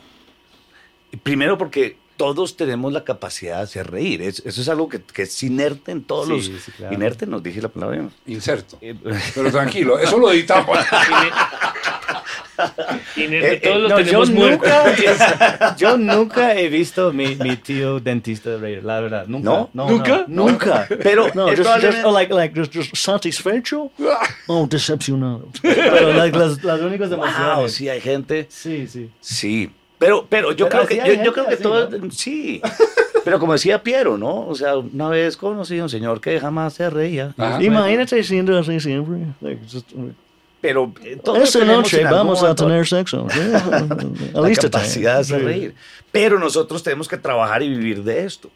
Entonces entendemos algo que existe por allá en la oscuridad, pero no sabemos. aun si a uno le preguntan, nos han preguntado, ¿qué, ¿cuál es la fórmula para hacer reír? No tenemos ni idea. No existe. No, si existiera estaríamos Pues millonarios. imagínense, si uno pudiera replicar esa formulita como la de Coca-Cola. Oye, bueno, y ustedes que, que, que, que- que tú te vas a hacerlo en inglés y este man se va a hacerlo en español. Suicidas. Suicidas. Eh, Yo aclaro que me aterra. Ya cayeron en cuenta de una cosa tontísima que puede determinar. Y si, y si consiguen con esto buenos chistes, me dan el crédito. Par. Pero claro, Una de las diferencias fundamentales que define el carácter, eso es una observación mía, no lo leí en ninguna parte, que define el carácter entre un angloparlante, cuya lengua madre sea el inglés, y el español, un hispanoparlante, es que en inglés tú no puedes ser sin estar y no puedes estar sin ser. En español sí existe la esquizofrenia. Tú puedes ser y no estar. Y tú puedes estar y no ser. Y así crecemos. ¿entendiste? Sí, sí. sí. Me siento como una nueva persona. Estoy listo para este mundo. ya. No, pero explícame un, un ejemplo que se me hace No, súper ser y ante- estar, es- o sea, like, porque yo puedo estar acá, pero no, no Tú soy. dices, yo estoy acá, pero no dices, pero yo soy acá. Sí, sí. Cuando tú dices I am, tú I eres am, y I estás am, al tiempo. I am I am, here, I am. Here, Ya. I am a I am a person. Ya, I ya, am- ya, ya, ya entendí. Claro, claro. Eh, Es que eso, Sí, eso es un núcleo. te enseño el español. Sí, sí, sí. Muchachos, pero es que eso define la diferencia grande entre los gringos y nosotros. Filosóficamente. claro, epistemológicamente hablando, esencialmente hablando, el gringo es y está. Wow, sí, tienes razón. Al mismo tiempo. Wow. Ok. Nosotros tenemos la opción de estar y no ser. Y nos la pasamos haciéndolo además. Sí. ¿Ser o estar? Esa es la pregunta. Claro. O ser o no ser. Entonces fíjate, que yo lo que yo me imagino y por eso les digo, si el día que se inventen un chiste de eso, cuéntenme, porque yo creo que si uno le revela al latino El ser y esa estar. esquizofrenia, se va a empezar a divertir mucho. Claro. Porque se va a ver en un espejo que nunca se ha visto y es que lo partes y le dices, mira, tú eres y no estás, y estás y no eres. ¿Te habías dado cuenta, gran pendejo? Claro, es que soy bravo o estoy bravo. Una de las cosas que, Ah, que mi, sí, que- sí, que mi papá claro. le, le- le explicaba a mi mamá Aburrido. cuando, cuando mi mamá me- le, le decía, no, es que Antonio se volvió rockero. Y decía, no, no, no, Antonio está rockero. Ser Right. aburrido es mucho. Like, ¿Soy aburrido o estoy aburrido? Estoy es aburrido. muy diferente. Es ¿no? muy diferente, estoy aburrido o, o soy aburrido. Ay, mire, yo me di cuenta de eso alguna vez que estaba en un ejercicio de esos I'm que lo bored. ponen a uno a hacer ridiculeces. Y era un ejercicio había muchas nacionalidades y había mucho inglés y gringo. Y era, tienes que pasar allá a cantar. Entonces pasaba el colombiano y pasaba y se sentaba y decía, ay no, mejor les cuento un chiste. Ay no, mejor, ay no, ya me voy. Colombiano que sabía que tenía que pasar a cantar, pasaba ya a tratar de no cantar. Y yo vi como dos o tres actos parecidos cuando llegó el inglés. Y llegó y se sentó y cantó mal. Pero, Pero cantó. cantó. Sí. Porque el man era y estaba. El man no pretendía estar y no ser. Muy bien. Uh. Me acaba de doler la cabeza. Un. Dolex. Un Dolex, soy o estoy. no sé. No, pero tienes toda la razón. Yo nunca había pensado en eso y sí. Y, y es, nosotros tenemos un pánico eh, Nadie está, gringo. de, de ser. Nadie está a tiempo, por lo menos. Sí, pero sí, pero fíjate Sí. que sí, que, que si a mí me, llega, llega- me, me- me dicen algo que me confunde, yo digo, uy, estoy gringo. Sí, puede ser. No, puede Claro, ser. sí. Claro. Si llegas en tiempo, estás gringo. Claro, estás gringo Estás también. gringo. Claro, pero muy, muy, muy, muy. Estaba, el, el inglés tiene otra cosa que nos jode a nosotros y son las, las letras silentes, ¿no? Que tienen, que no, no existe ninguna regla. Eso a mí me alucina porque es como... Y pon- se ponen bravos porque uno no coge como ellos la entienden. Exactamente, pero no... Porque uno no coge como ellos lo entienden. Aclárame A eso. ver, no, A mí nunca me ha pasado eso. Por, por ejemplo, palabras como throw, throw. O, por ejemplo, la más fácil. La diferencia entre eh, beach de playa y beach de puta. Yo nunca he oído la Ah, diferencia en esa no, palabra. no, el, el ok, sonido, pero- pero, ese sonido. eh, no, Pero es que para mí suenan palabras. igualito. Eso es No, es peor en Costa Rica porque plagio es gay. Plagio es gay. Y mi amigo gringo, cuando llegó, él estaba, no entendido por- porque las mujeres no querían estar con él. Y él estaba, es que él yo amo a los playos. sí, quiero acostarme con uno y playo. just, just disfrutar el día. Vamos. Y la mujer, ¿qué? Yo no voy a andar con un par de, de gays, ¿no entiendes? Porque esta es peor en, en Costa Rica, con ¿Sí? esta palabra, claro. Playo y playo, playa, Playa, playo. playa, playo. Playo es gay. Y playa, obviamente. Y beach y bitch. es Solo lo que creo que, que- que- que estamos hablando de algo similar, pero no igual. El- el- porque el- lo que está diciendo Antonio es que sí, claro. Y lo que dice Germán, Sí. hay unas palabras que solamente se entienden dentro del contexto, así estén bien pronunciadas. Exacto. Que- que- Y que, no hay reglas, que nadie se las enseñó, porque esto está Sí, escrito de la misma manera que En Berlitz esto no le van a explicar eso. no le pueden explicar porque no hay forma. Entonces explíquele por qué eh, la D en Wednesday no aparece por ningún lado en la pronunciación. Wednesday. Si es antes de qué o si es después. No, no, no, es. Pero por un momentico, pero no hay una regla, no, no es. Entonces uno termina diciendo, when are we meeting? Oh, on Wednesday. La gente que, que hizo, sí. la, la gente que hizo el En- idioma es arrogante hacer reglas sin razón, ¿no? Sí, Entonces, sí. No, porque lo dije. Había, había gente en A mí me gusta más el inglés que el castellano. Sí. Los dos son... Los dos No, son- ¿sabes por qué me gusta? ¿Por qué? No quiero decir Porque que sea cantas, Yo no estoy diciendo te que sea gusta el mejor. rock. Sí. No, me gusta porque lleva más a la precisión. no hay tanta ambigüedad. Los tres tiempos son tres tiempos. ¿Sí me entiendes? Pero tú, tú, tú me puedes decir cuál es la diferencia entre hablar en pluscuamperfecto o en indicativo subjetivo. No sé qué es pluscuamperfecto. ¿Qué? Man, Dios mío. ¿Viste? Oiga, allí Tengo que son tres tiempos y se acabó el problema. Y un auxiliar para los otros dos y se acabó el lío. Mi cabeza Algo es más. de comediante, no da, Sí, tan- sí. no da, no da para tanto. Me gusta Qui- otra cosa. Quizás publicista, que tampoco. Sí, publicista es una persona que tiene un mar de conocimiento de 5 centímetros de como profundidad. Oigan, otra cosa, el, el inglés, a, a los, a, los, a, los, a los castellano parlantes, nos gusta mucho apelar a la Real Academia de la Lengua y yo lo hago cuando quiero ganar conversaciones, sin duda. Solo que eso implica lo retrasados que estamos. Esta gente Nosotros también somos retrasados. entiende que el idioma es dinámico. Ellos inventan palabras todos los días y las acoplan y las acoplan con las preposiciones. Entonces, según la circunstancia, ellos generan la palabra y no tienen una Real Academia del Inglés que les diga, o sea, no tienen una, una FIFA del idioma. Eh, eh, eh, Pues, Una ¿me FIFA explico? rufa. Tiene- sí, no, no, sí no, no tiene un bar Claro, ¿ves? con unas reglas que van a decir, no, es que esto es así, por eso no se puede No. salir. Por eso coronel se escribe con L y no hay una R por ningún lado. Ajá. Porque no solamente hay palabras, eh, letras silentes, sino letras que se convierten en otras letras. Antonio y gringo, pero miren el asunto como, es que es lindísimo. Eso se aplica a la ley y al derecho. Ellos funcionan con la ley Sí. consuetudinaria. Entonces, para juzgar a alguien, se remiten a cómo se ha venido juzgando. Exacto. No hay una ley estática. No. Eso me encanta, eso es, eso es en la cabeza funcionando, ¿no? Sí, existe una constitución, pero no existe un libro de reglas, sino un pasado.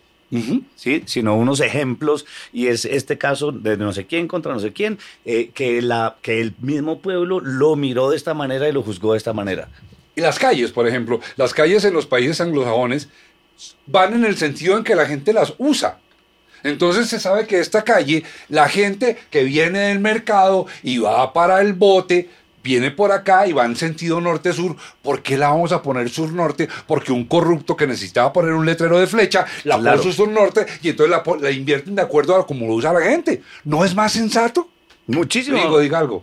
Usted tiene miedo de que, lo- de que no lo quieran en estoy, Colombia, estoy hermano. mareado, estoy, estoy en un playo.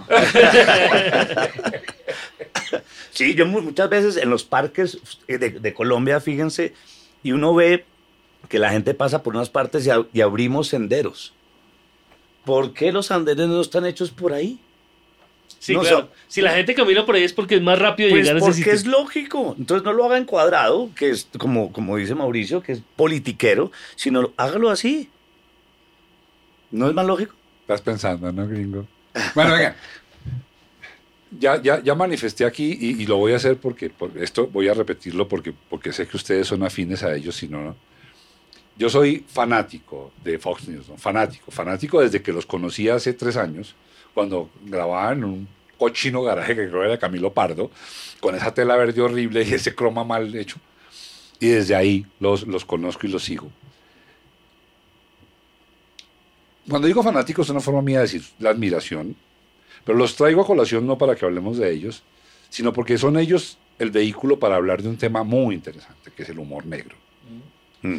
al cual Colombia no está acostumbrado, a menos que sea contra ciertos grupos sociales, los negros, los discapacitados de físicos un negro es literal. y eventualmente las mujeres. Y y eventualmente las mujeres y los gays. Ujú. No, de resto en Colombia no se hacía chistes sobre nada. Pero este no es humor negro, es diferente. Déjame te termino y ya. Sí, sí, sí.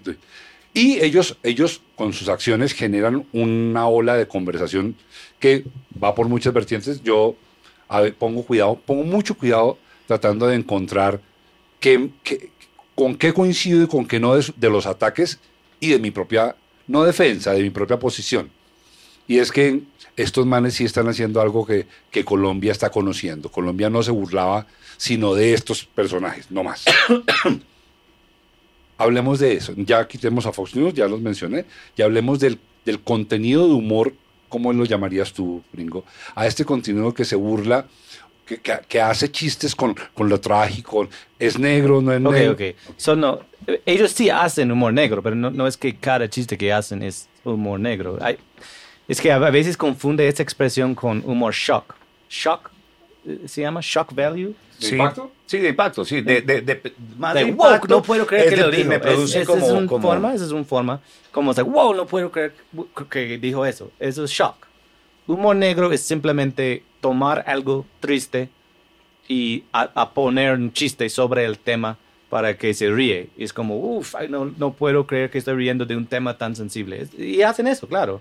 Pero no, no, no, no es que cada chiste que hace es humor negro. A veces, claro que que- sí. sí, sí, a veces es, es simplemente A shock. veces hacen malos chistes también. Sí, bueno, pues Todos hacemos todos malos- hacemos malos chistes Todos. y todos hacemos errores fue y todos, a sí, y todos llegamos a un, un punto que no quisimos llegar. I mean, you know, tú eres escritor, ¿sí? Entonces, eh, editas, ¿verdad? Pero noso- nosotros escribimos a veces en vivo y no tenemos la oportunidad de editarlo hasta ya pasó el chiste. Estamos, "Uh, no, eso ni fue mi punto de vista, pero salió. Ok, so por eso yo ah, no me gusta juzgar a los comediantes porque es Pero como, no, es no, como no, mi- no, no, no, no, no, yo hablemos del no tema, no ellos, sí, sí, el yo- tema. O sea, la, la dificultad en hacer humor en Colombia sobre la tragedia. No estoy diciendo que esté bien o mal. Ustedes, claro, tú no pasas por ahí, ya lo has dicho, pero tú aparentemente sí. Lo amo, meter. lo amo. Pero creo que a ti no te la perdonarían. A ti un No, no, chiste... no, sí, sí, sí, sí, ¿Sí? Bien dicho, sí, sí.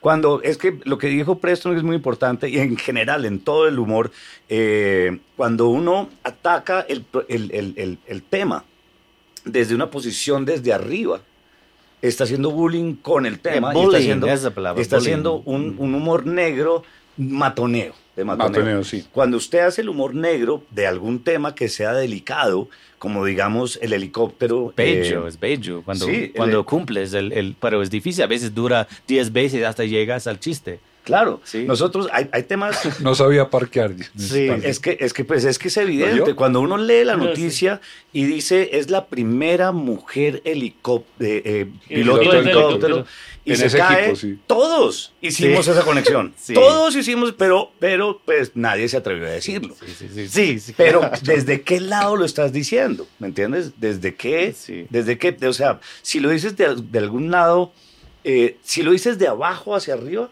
entonces funciona contra la institución, contra la opresión, contra las posiciones de, de- de todos nosotros. Entonces funciona, pero si lo haces de bullying, entonces ya es un humor negro facilista. Y, Sí. Y yo, yo es que me encanta llegar al jazz. El humor negro es like. Yo, yo de- mi- uno de mis primeros fue, fue una historia real. Yo tenía siete años y en los Estados Unidos in- intentan ser tan buenos que a veces sale mal. Dice buenos... eh, O sea, intentar ser tan buenas personas, bien Ok, intencionados, los gringos, ¿ya? Y, y yo con siete años tuvimos un programa en mi escuela que vamos a un ancianato y adop- adoptamos un anciano. Y en tres semanas hacemos un discurso con el clase sobre la experiencia. Y yo era el primer niño en la historia del programa que tenía uno que se murió antes de mi presentación. es imposible no reír, es imposible. Y, y yo no lloré, no entendí el concepto y yo pensé que iba a verlo porque se, se llamaba Jesús. Yo pensé que iba a llegar en tres días porque escuché esa historia y estaba como, no importa, porque la, tengo el, el, el clase en pues, cinco días la presentación. Ya llega nunca regresó y me da risa. Es imposible no reír, que se murió, pero, pero me da risa. Y es humor negro, pero ¿Cómo no voy a reír de eso? Es increíble. Tan, y- y nos dio instrucciones y todo, como era una planta. Me dijeron que like, hay que darle agua, darle like, sol, pero no en las direcciones de que también te- hay que ponerlo en la tierra, como una Claro. planta, ¿no? Pero Claro. sí, sí. Pero, Pero- es que es una tragedia. ¿tú sabes o no, pregunto, que aquí en Colombia, estos todavía se debe decir, yo cada vez me meto con menos gente en la vida, pero, y es que cuando tú te has reído mucho, después de mucho reírte ese sábado dices, "Ay, Sí, me eh, mucho, sí, algo eso- malo sí, me va a pasar. sí, ah, claro, cuando estás Claro. feliz y riéndote dices, me- Pero esto las vas a pagar. Lo tengo Sí. que pagar, claro, la culpa. Oh my God, mi abuela dijo eso, esa expresión. Dice que con, con risa viene like, uh, uh, tristeza. Con risa viene llor. uh, Después de la risa viene- después de viene las Sí, lágrimas. a menos que te quedes riéndote hasta que te esa mueras, expresión. ¿no? Qué Claro. terrible esa expresión. La risa es buena. Sí, pero los humanos tenemos eso. Si tenemos un buen momento, entonces eh, después viene uno está como ¿cuándo, Sí, y like, cuándo, no, cuándo deberíamos reír, es, es sano. Y si tiene un mal momento, es bueno, ya, pues, pues ya, ya. O, como decía mi abuela, cuando mm, eh, la familia le decía, no, es que ustedes no se imaginan, en la, la casa de fulanito, eso es una mansión. Me decía, así debe haber sido el hambre. Así, claro, Claro. La riqueza y la alegría están condenadas. Ese, eso pasó también ah, um, con, con hace un mes o o por ahí, like, un gringo mató a una mujer acá, ¿no? Sí, claro, pues por favor. Sí, la metió Sí. en una maleta. Sí. Y pues mi- toda la familia de mi novia estaba escribiendo, ¿estás bien? ¿Estás bien? Like, ¿Fuiste tú? sí. yo- no, fue un ataque de no. gringos, fue, fue uno, uno, uno malo. ¿Ves? Es- Y no me parezco. Sí, estás bien, estás bien. So, like, like, no, no, no, todos somos iguales, ¿me entiendes? Ah, pero me imagino, claro, ellos pensaron, allá salió una horda de locos Sí, a sí. matar a nuestro Sí, pobre la gringo. gente en esta semana, todo el mundo me estaba mirando. Yo pensé que fue la risa cura. Llamaba Antonio, ya está funcionando, ya soy famoso acá en Colombia, todos me reconocen. Fue por ese, este man. Y yo, oh, ok. Entonces, pues, no, pues es un tema sensible, estoy, estamos riendo. Sí, pero no, no estoy diciendo algo malo de la, de la mujer. Y nos podemos reír. ¿Me Yo creo que la diferencia. mientras que no sea hacerle daño, sino poder... pues, la- la- la- el humor es, es una manera de soltar todo, ¿no? Sí. De quitarle un peso y un poder que tiene, o el problema que uno tiene, o el poder que uno, el, el problema que uno está viendo en el mundo. Pero, pero al mismo que se detona el humor, es como una olla express que soltó un poquito, ¿no? Y ya no lo estás cogiendo, ya no, no lo tienes, sino, ay, ya, podemos soltar un poquito y está bien reírse. Eh, por eso existe el humor. A, a mí, a mí- a mí- Pero, a- pero como, perdón, como sociedad nos gusta mantenernos sufriendo, ¿o no? También, yo creo. yo- sí. Pero hay diferencias. es, es muy conveniente- gusta es muy conveniente sufrir, Ger. Es, Sí. que es, es que es un muy buen Es que es negocio, negocio. sufrir. Sí. Humor es tragedia más tiempo. Es una expresión de alguien famoso, no sé quién. Pero De Woody Allen. pero Woody Allen creo que lo robó de una nena. ¿Así? Sí, no sé, sabía, no sé. Ese pero- Woody Allen es terrible. No, pero Suena ya, como- no, no, como no, antes no, de ya. él, ¿no? O sea, ya ni los chistes son de él, no. Pero, pero es cierto, es, no sé.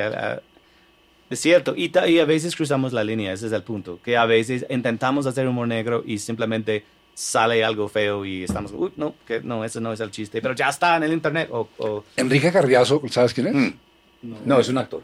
Es un actor. Un man, Enrique Carriazo, que por cierto pues anda como muy retirado del spot de los medios y por eso no ha venido, porque, porque es de las personas que yo más aprecio como, como inteligencia.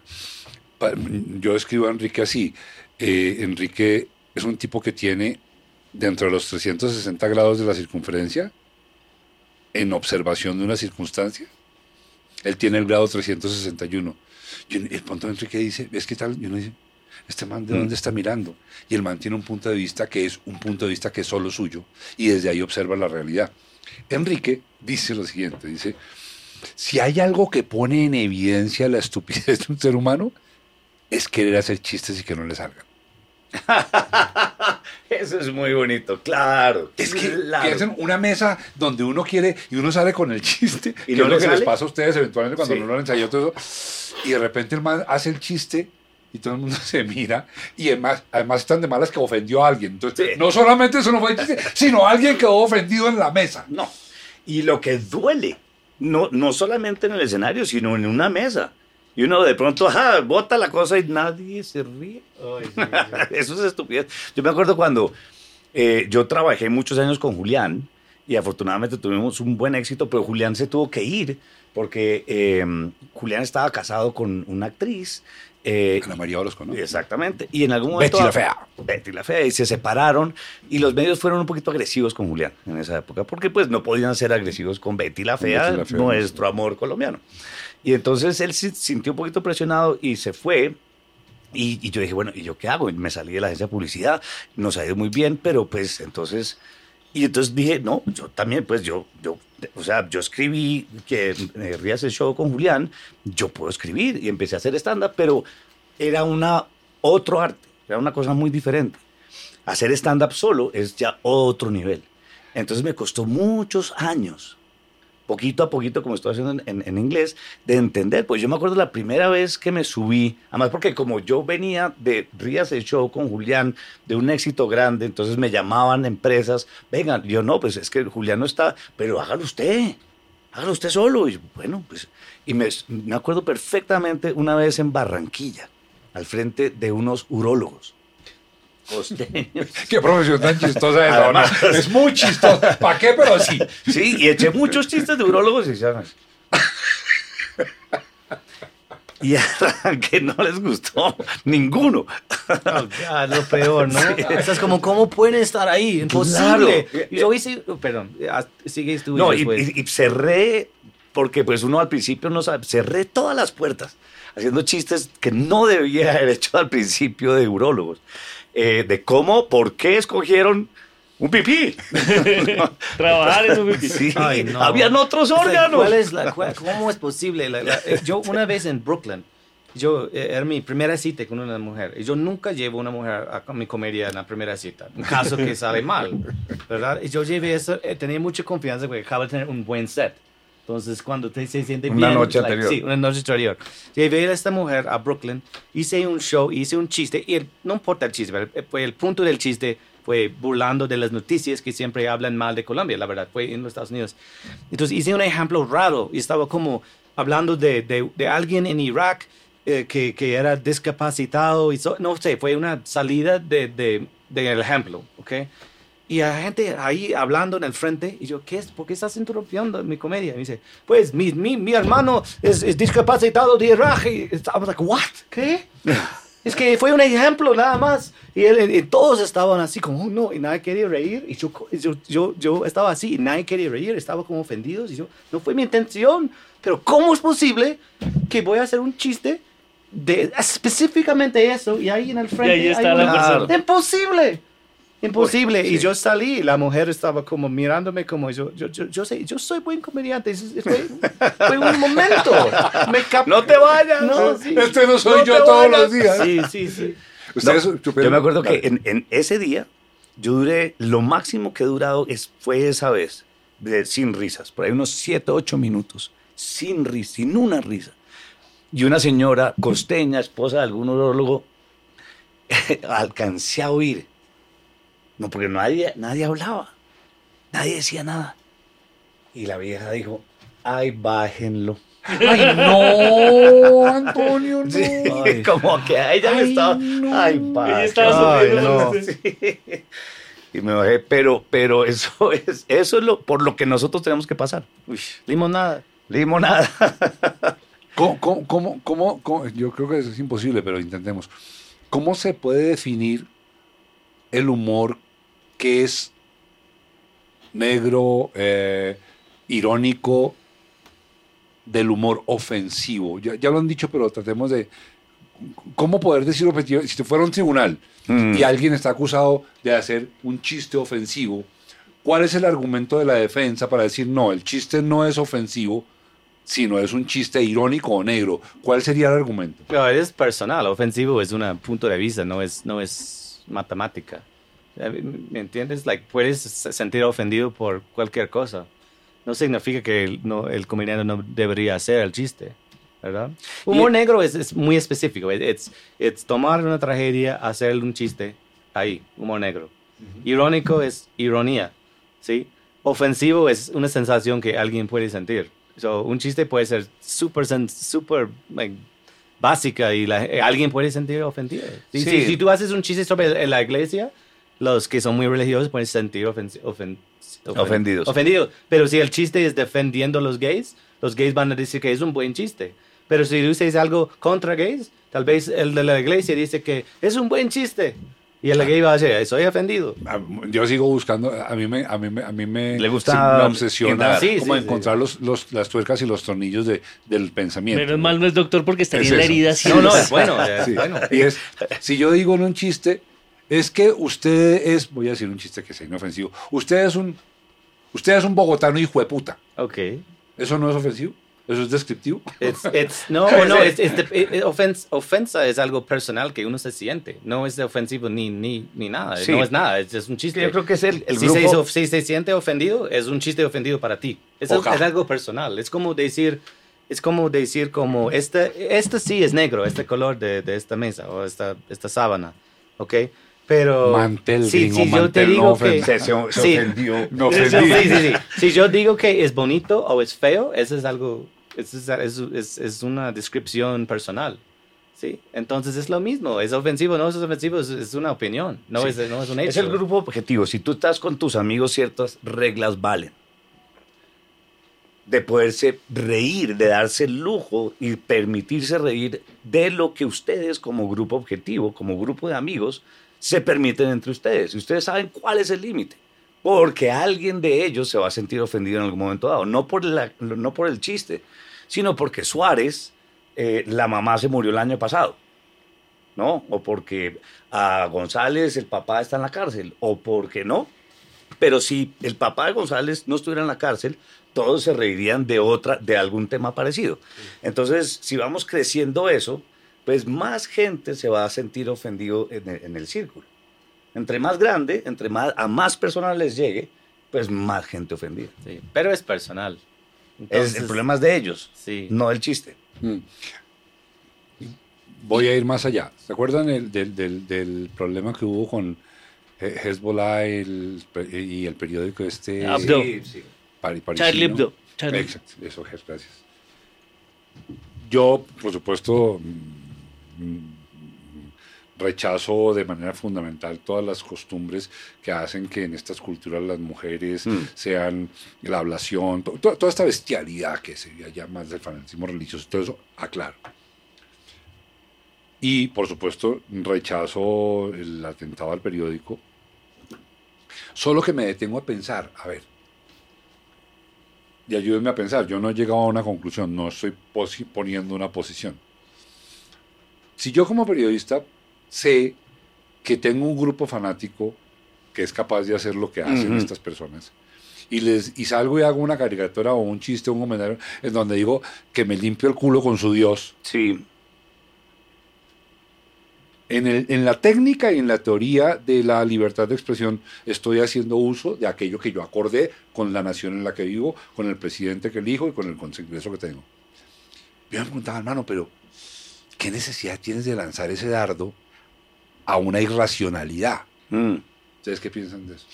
Yo primero, lo primero que pienso es que hay que defender sus creencias sobre todas las cosas. Si usted cree en la libertad de expresión, digamos, yo creo en la libertad de- de expresión porque creo que no hay acto que después de la libertad de expresión deba venir si es violento.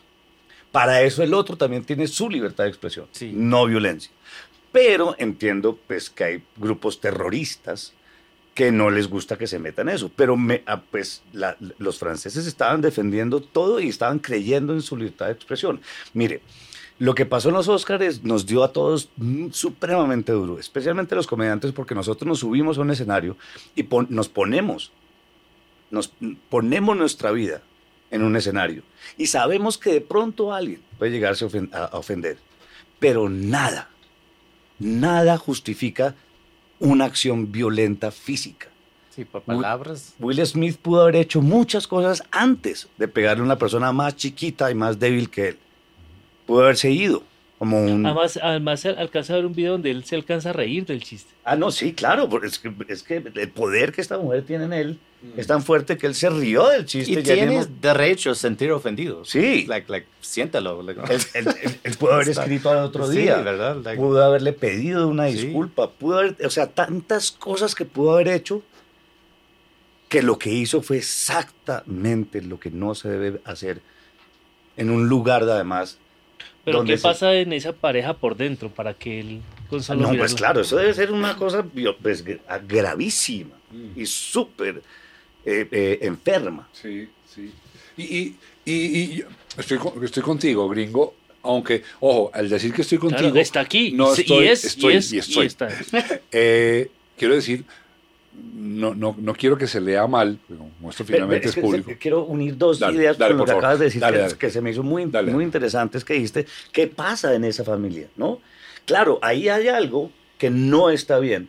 Como nosotros sabemos que hay algo en ciertas culturas que reaccionan de cierta manera, terror, de una manera terrorista, que no están bien. Pero ninguno de estos dos justifica la acción, La acción violenta, en violenta contra de una idea, de una expresión Si no verbal. tenemos libertad de expresión, uy, no, ¿qué mundo es eso? Sí, y, la- y- y- y pa- para re- resaltar lo que tú estás diciendo, aclarando, es que eh, el hecho de que yo lo esté diciendo no hace que yo me sienta superior y que no tenga esas, esas, eh, eh, esas contradicciones con, con- no, Eh, es una contradicción permanente. Ver, seguramente existe la posibilidad de que uno se ofenda por cosas que otro diga, No, no quiero decir que yo esté encima de eso. Solo que sí estoy de acuerdo contigo en que la sensibilidad depende totalmente de la víctima más que del victimario. Voy a lo siguiente.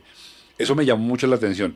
Eh, Trudeau, el primer ministro de Canadá, casi pierde las elecciones del, del periodo pasado de hace dos años porque había estado en una fiesta como a los 21 años, pintado de negro con una peluca eh, afro, que por cierto, aquí nos aclararon en este mismo podcast que afro puede ser egipcio también, ¿no? pero no importa, Eh, ya sabemos que entendemos. Entonces, el man se pone una peluca de negro y se pinta de negro y, y casi lo tumban y el man salió y dijo una cosa que me parece interesante, dijo, miren, yo sé que eso hoy en día es una ofensa, pero en ese momento no lo era y yo no tenía los criterios que tengo hoy para reconocer que eso era una ofensa. Lo cual confirma lo que tú estás diciendo. Realmente el, el ofensómetro está más del lado de del ofensivo que del lado del ofen- sí, que lo- claro. que el ofensor, ¿no es cierto? Sí, el problema de Canadá ahorita es que también está poniendo la libertad de expresión en jaque. Porque está el, el hecho de que yo me eh, considere él, ella, ellos, lo que sea, cada uno tiene su derecho de, pensar que uno es lo que quiera. ¿Ok? Hasta ahí. Pero en Canadá la ley ahora es que si usted se identifica como una mujer, yo debo referirme a usted como una mujer. Sí, forzarme a hablar. Exacto. Eso es peligroso. Y eso porque mi, es- mi expre- sí. mi- mi libertad de expresión es Sí. yo decir lo que yo pienso. Conoces a Jordan Peterson, el, el, eh, eh, catedrático eh, canadiense que lo echaron de la universidad por, es- por defender exactamente eso. So- la- yo tengo la libertad de decirle a la persona como quiera y esa persona tiene la libertad de pensar o de actuar de lo que quiera. Yo no, na- a nadie me puede a mí obligar a pensar o decir de, o hablar de cierta manera. Sí, sí, en no sé cuándo eso fue eh, político, eso fue una... Pues Sí. todos estaban de acuerdo en eso. ¿Hasta cuándo? ¿Hace, hace dos años? Es Mm. raro. Es like, what? Quienes defienden esa posición, yo no me incluyo, pero pongo atención, Claro. quienes defienden esa posición dicen que es necesario irse al extremo al que están llegando, yo creo que ya llegaron hace rato, pero sí, para que finalmente desde allí se genere un movimiento Sí, pendular está pasando. que lleve al equilibrio. Sí, Ojalá, sí, sí, está sí, sí. pasando ya, ya. Yo quiero pensar que sí, Gracias a los porque está comediantes. siendo muy difícil la vida. Gracias a los comediantes, la verdad. Claro. Ellos, están, ellos empezaron. La comedia Sí. empieza, los- esos movimientos. porque es, es ridículo. Es, es- es como, ¿qué? Estados Unidos, I mean, yo- los Estados Unidos no es perfecto, pero hay unas partes que son muy especiales de este país. Y es libertad de, de hablar y esas, esas cosas son importantes y lo aprecio. Y es muy triste ver los Estados Unidos yendo a un lugar que, que no son sus valores, ¿no? Sí, Es- Exactamente, es libertad de expresión es, es de lo más importante, y tanto en, en Colombia. Me acuerdo que, eh, y lo dijimos el otro día, una, una eh, comediante, escritora, eh, hizo un artículo hablando, poniendo un, un tema muy claro sobre su posición sobre el peso, hace algunos años, si te acuerdas. Eh, y le cayeron todo el mundo, a- y a mí, yo, es amiga mía, y me preguntaron usted qué opina del tema. Y yo le dije, mire, primero la quiero mucho y la respeto, y segundo, sobre todas las cosas que existen acá de ideas, lo único que tenemos claro es que tenemos que respetar el derecho a expresarse. La libertad de expresión, eso no lo podemos juzgar, no lo podemos mirar. Si a usted no le gusta, o no lo lea, o critique. No lo consuma. O no lo consuma. Sí, tienes ese derecho también. Tiene no, ese no derecho, escuchar. claro. Like, it's just what? Ese- eso eh, fue algo que, me- que, en- también, perdón, volver al tema de los Fox News, pero cuando tuvieron ellos que hicieron chistes sobre esta niña que había muerto, que había metido Sí. en la maleta, el mismo Camilo dijo, es que la solución es que si ustedes quieren que nosotros no existamos, no nos consuman. Es muy Además, fácil. Él dijo, él dijo, estoy haciendo algo en contra mía, pero es que si usted, si usted quiere que yo no exista, no me consuma. Sí. Sí, punto. Y es así de sencillo, pero, pero pasa, y no solamente en el humor y todo, y es que estamos pendientes del que sabemos que va a decir algo que no me gusta para darle en la cabeza. Claro, claro, lo buscamos. Lo Sí. buscamos. Como decías al principio, nos gusta ese drama, nos gusta sentirnos ofendidos. Nos gusta, ¿sabes qué? mira, que, que en el- que- porque lo que, lo que está diciendo Germán, yo no me lo acordaba. Eh, no se trata de si yo estoy de acuerdo o no. Observo el fenómeno. Yo estuve de acuerdo con, y estoy de acuerdo con lo que está diciendo Germán, con la, con la tesis, hasta, a partir de que se abrieron las redes sociales y que todo el mundo puede salir a decir lo suyo. Claro. Ese mismo, esa- eso mismo que está diciendo Ger, lo decían personas como Gustavo Bolívar, por ejemplo, cuando hacía los contenidos que hacía en televisión, que desde mi punto de vista le hacen mucho daño a este país. Sí. Y él decía, pero eso es lo que se vende y yo tengo derecho a vender. Entonces ahí yo lo llevo a otra dimensión. Y es, no es lo mismo el consumo de contenidos masivos en un país como Finlandia, como Noruega, que en un país como Colombia o como Bolivia. Y yo sí creo que el que está detrás de un aparatico de estos, que tiene la sabi- la con- el conocimiento de que para es- en este momento ustedes, cuando ustedes salgan va a ser más grande, pero en este momento ya tenemos 18 mil Ya suscriptores. le digo, ya le digo exactamente en el momento. bien, muy bien. y arrancamos con 5 hace Claro, claro cuatro que meses. Me, me puse a comparar y están en 58 No, ay, hermano. Ay, pero ¿para qué les da más? La comparación no es necesaria nunca. Si te comparas con los demás, te volverás vano y amargado. 17.900 en este Exactamente, Bien. ya casi llegamos a los 18. Pero yo sí creo que, que- que hay que, no, no, no que limitarse o no.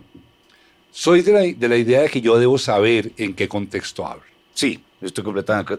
Porque el, el- y digo el pobre colombiano y sigo diciendo, y me incluyo, el pobre colombiano es un sobreviviente diario con muy pocas opciones de pensar.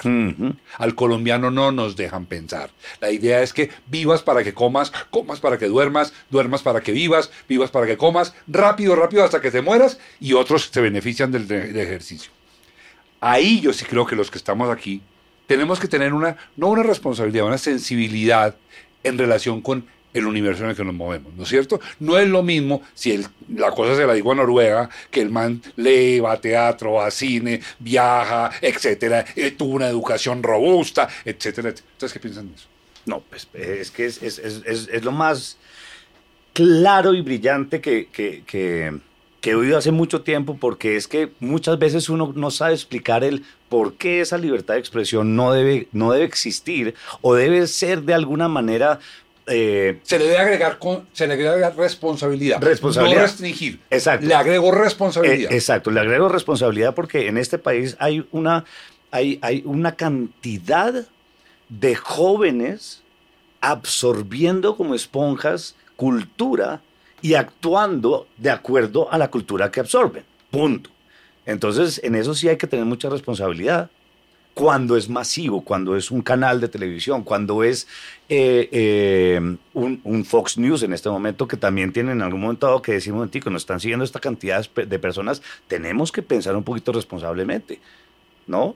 Porque la libertad de expresión también viene, como decía Spider-Man, con la responsabilidad, con el poder viene la Claro, un gran poder responsabilidad. vi- viene una gran responsabilidad. Y entre más gente, a- mientras, a, a más gente le llegues, pues más responsabilidad tienes que sentir. Que tienes que hay un niño de nueve años que está viendo tu programa que probablemente te va a querer emular porque eres una Porque persona. la notoriedad es atractiva. Exactamente. Ser Y- visible es muy atractivo. Pues sí, Exactamente. Y- Pues- y, tenlo por seguro que el humor negro se va a convertir en una cosa muy grande, porque va, va a haber un montón de emulación acerca de, de- de esto, y probablemente en algún momento todo este fenómeno que ya va a ser incontrolable se va a des- despilfarrar por algún lado que no va a ser tan positivo.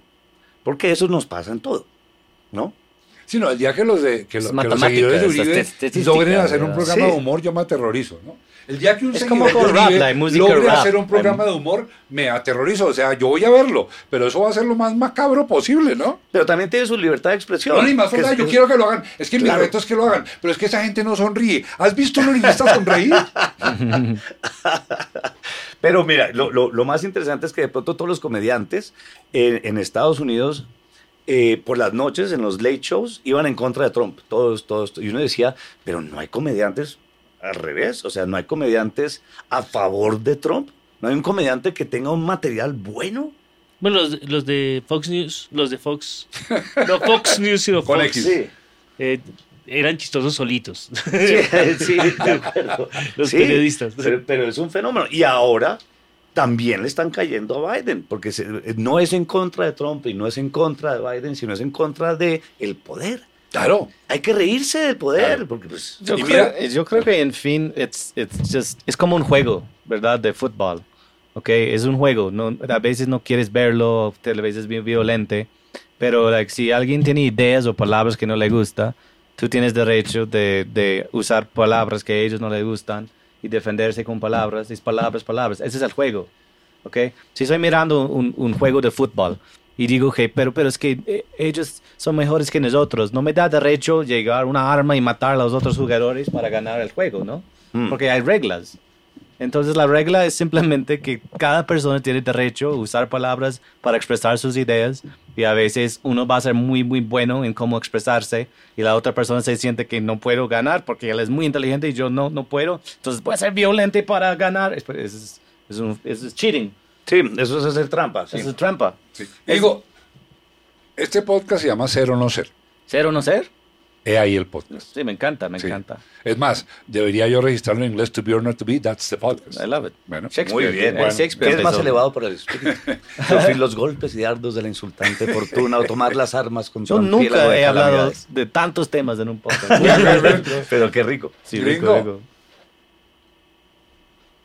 cuando te aclaro que se llama ser o no ser, yo, yo soy sensible a que tú tienes que caminar con mucho cuidado. Yo lo tengo claro y no te voy a empujar a que no lo hagas.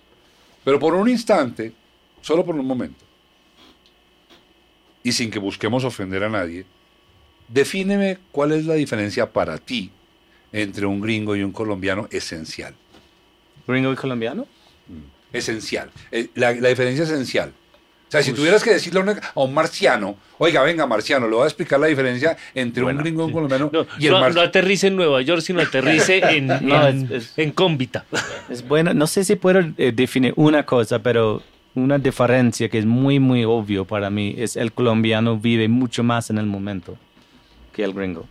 Y yo veo que la gente acá es más feliz, por lo general, que los gringos. Por lo general. Obviamente hay gringos muy felices to- eh, hay colombianos que no están felices. Pero yo veo que acá en Colombia la persona puede tener mucho menos en recursos y tener mucha más felicidad. Y yo lo veo como bonito para que si, una sociedad que, que tiene menos recursos, que se siente más felicidad, es una diferencia bonita entre las dos culturas. Es real. ¿Ok? De- eh, en los Estados Unidos, de nuestra cultura, crecimos que hay que tener éxito, hay que tener, hay que, hay que, hay que. y Es, es mucha presión, es mucho estrés. Por eso tenemos más recursos, creo yo. Pero también estamos sufriendo. Yo crecí con esta mentalidad. Mira, tengo ataques de pánico y mucha ansiedad, mucha presión y mucho estrés. Y por eso aprecio muchísimo la cultura acá. Y, y- y va- valga decir, porque mm, pues nos toca, yo siempre digo esto, nos toca irnos a la casa. Ay, siempre, Noel pa- siempre pasa, siempre pasa que no queremos parar de hablar. Siempre pasa, por eso el podcast no tiene límite de tiempo, no se los había contado. Este podcast no se corta, sale tal cual. Yo tengo, Buenísimo. Sí, buenísimo. Buenísimo. Yo tengo que presentar. Ya, ya casi. Ah, sí, Porfa, no show. tiran limones ni Eh, nada a mi casa. Momento Deadpool. Aprovechamos el momento para decirles que se suscriban, que le den like, que lo comenten, que lo compartan, que nos hagan crecer. Queremos tener más de 58 mil seguidores para acercarnos a los de La Risa Cura. Y, y no olviden el concurso del que ya hablamos y nos vemos en la próxima. Gracias por tenernos. A Gracias. ustedes, a ustedes gracias por venir. Y, y voy, a, voy, a, voy, a, voy a redondear con decirles que la risa cura. Creo que la, la risa cura les va a exigir mucho porque va a llegar un punto, cosa que me agrada, y no lo dudo, o sea, no les estoy dando algo que ustedes no hayan pensado, estoy seguro. Va a llegar un punto en que cada vez van a tener que ir más profundo en cuál es, cuál es la limitación. Y yo me voy a. Me voy, Mm. les voy a agradecer mucho. Sí, a Limitaciones, las ser, limitaciones no sean visibles. Es más, a cuando las limitaciones, el que la tiene, la tenga que reconocer en el programa porque ni él o ella sabían que la tenía. Y ahí es mi pronóstico y con aplauso y con deseo van a llegar al territorio para mí más, más sensible de Colombia y el mundo y de Colombia otra vez en este momento y es la salud mental Sí. en el cual ese día todos cabríamos como invitados. Todos, Todos, cabríamos como todos, invitados. claro, claro. Es que eso es, eso es parte de lo que nosotros queremos hacer. Es, es el, el- el- claro, alguien tiene unas, unas, unas condiciones visibles y evidentes, pero todos llevamos una vida, o sea, todos llevamos nuestro, ¿no? ¿Cómo se dice? El INRI. El INRIA, sí, no claro. Estamos haciendo nuestra salsa, cruz, salsa, no, la cruz, la cruz. Perdón. Todos llevamos nuestra cruz que tenemos que cargar, que tenemos que llevar, y eso hay que ponerlo ahí y que hay que hablarlo. Bello, bello, bello. Y vo- voy a despedirme contándoles a ustedes, un, no es un chiste, es una reflexión que hizo mi hijo Fernando, que es, que es junto con Germán y conmigo y con un grupo de gente que hace el podcast, pero es, es- es el, el origen, todo esto nace de una pregunta que me hace él, y él hoy en día es el que maneja, nos maneja en YouTube y el que le pone gran pasión a estar en este momento en los Estados Unidos. Y cuando estaba chiquito, íbamos en el carro y me dijo, papá, yo no entiendo cuál es el problema que la gente tiene con que le digan hijo de puta. Si, si a mí me dicen hijo de puta y mi mamá es puta, pues no me pongo bravo porque es Uy. verdad. Y si me dicen hijo de puta y mi mamá es puta, no es puta, pues no me pongo bravo porque es mentira. Porque no es puta. Mi, mam- mi mamá, pero mi mamá, cuando era brava, estaba brava conmigo un día, me dijo que eres un hijo de puta. Y yo, mami, ¿qué es, es- Te estás dando ¿seguro duro. que quieres decir eso a mí? eso sí me pasó.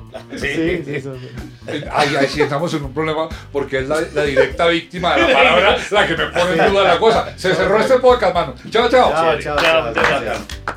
Gracias Antonio Sanín, gracias Gringo Preston por venir a hacernos reír un rato y por hacer reír a la gente. Gracias por La Risa Cura, un programa que como ya dije me da envidia que no se me haya ocurrido a mí, pero bueno, a nosotros se nos ocurrió ser o no ser y ahí el podcast. Chao, chao.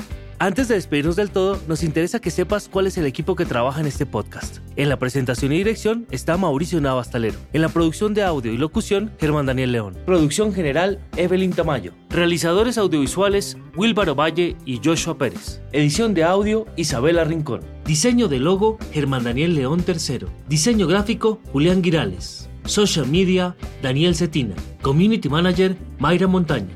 Postproducción, Ana Moreno y Juan Pablo Vargas. Coordinación de postproducción, Angie Barros Martínez. Gestión digital en YouTube, Fernando Navas Civic. Arte visual, promos digitales, Manuela Puentes. Música por el maestro Camilo Correal. Este es un contenido de Valencia Producciones. Si te gustó este podcast, danos like y suscríbete. Así te enterarás de los siguientes episodios. Y si no te gustó, mándaselo a tus enemigos. Igual nos sirve que nos escuchen. Muchas gracias. Chao. Este podcast se puede ver también en YouTube. Se puede escuchar por Spotify y todas las plataformas de podcast que existen y que lleguen a existir.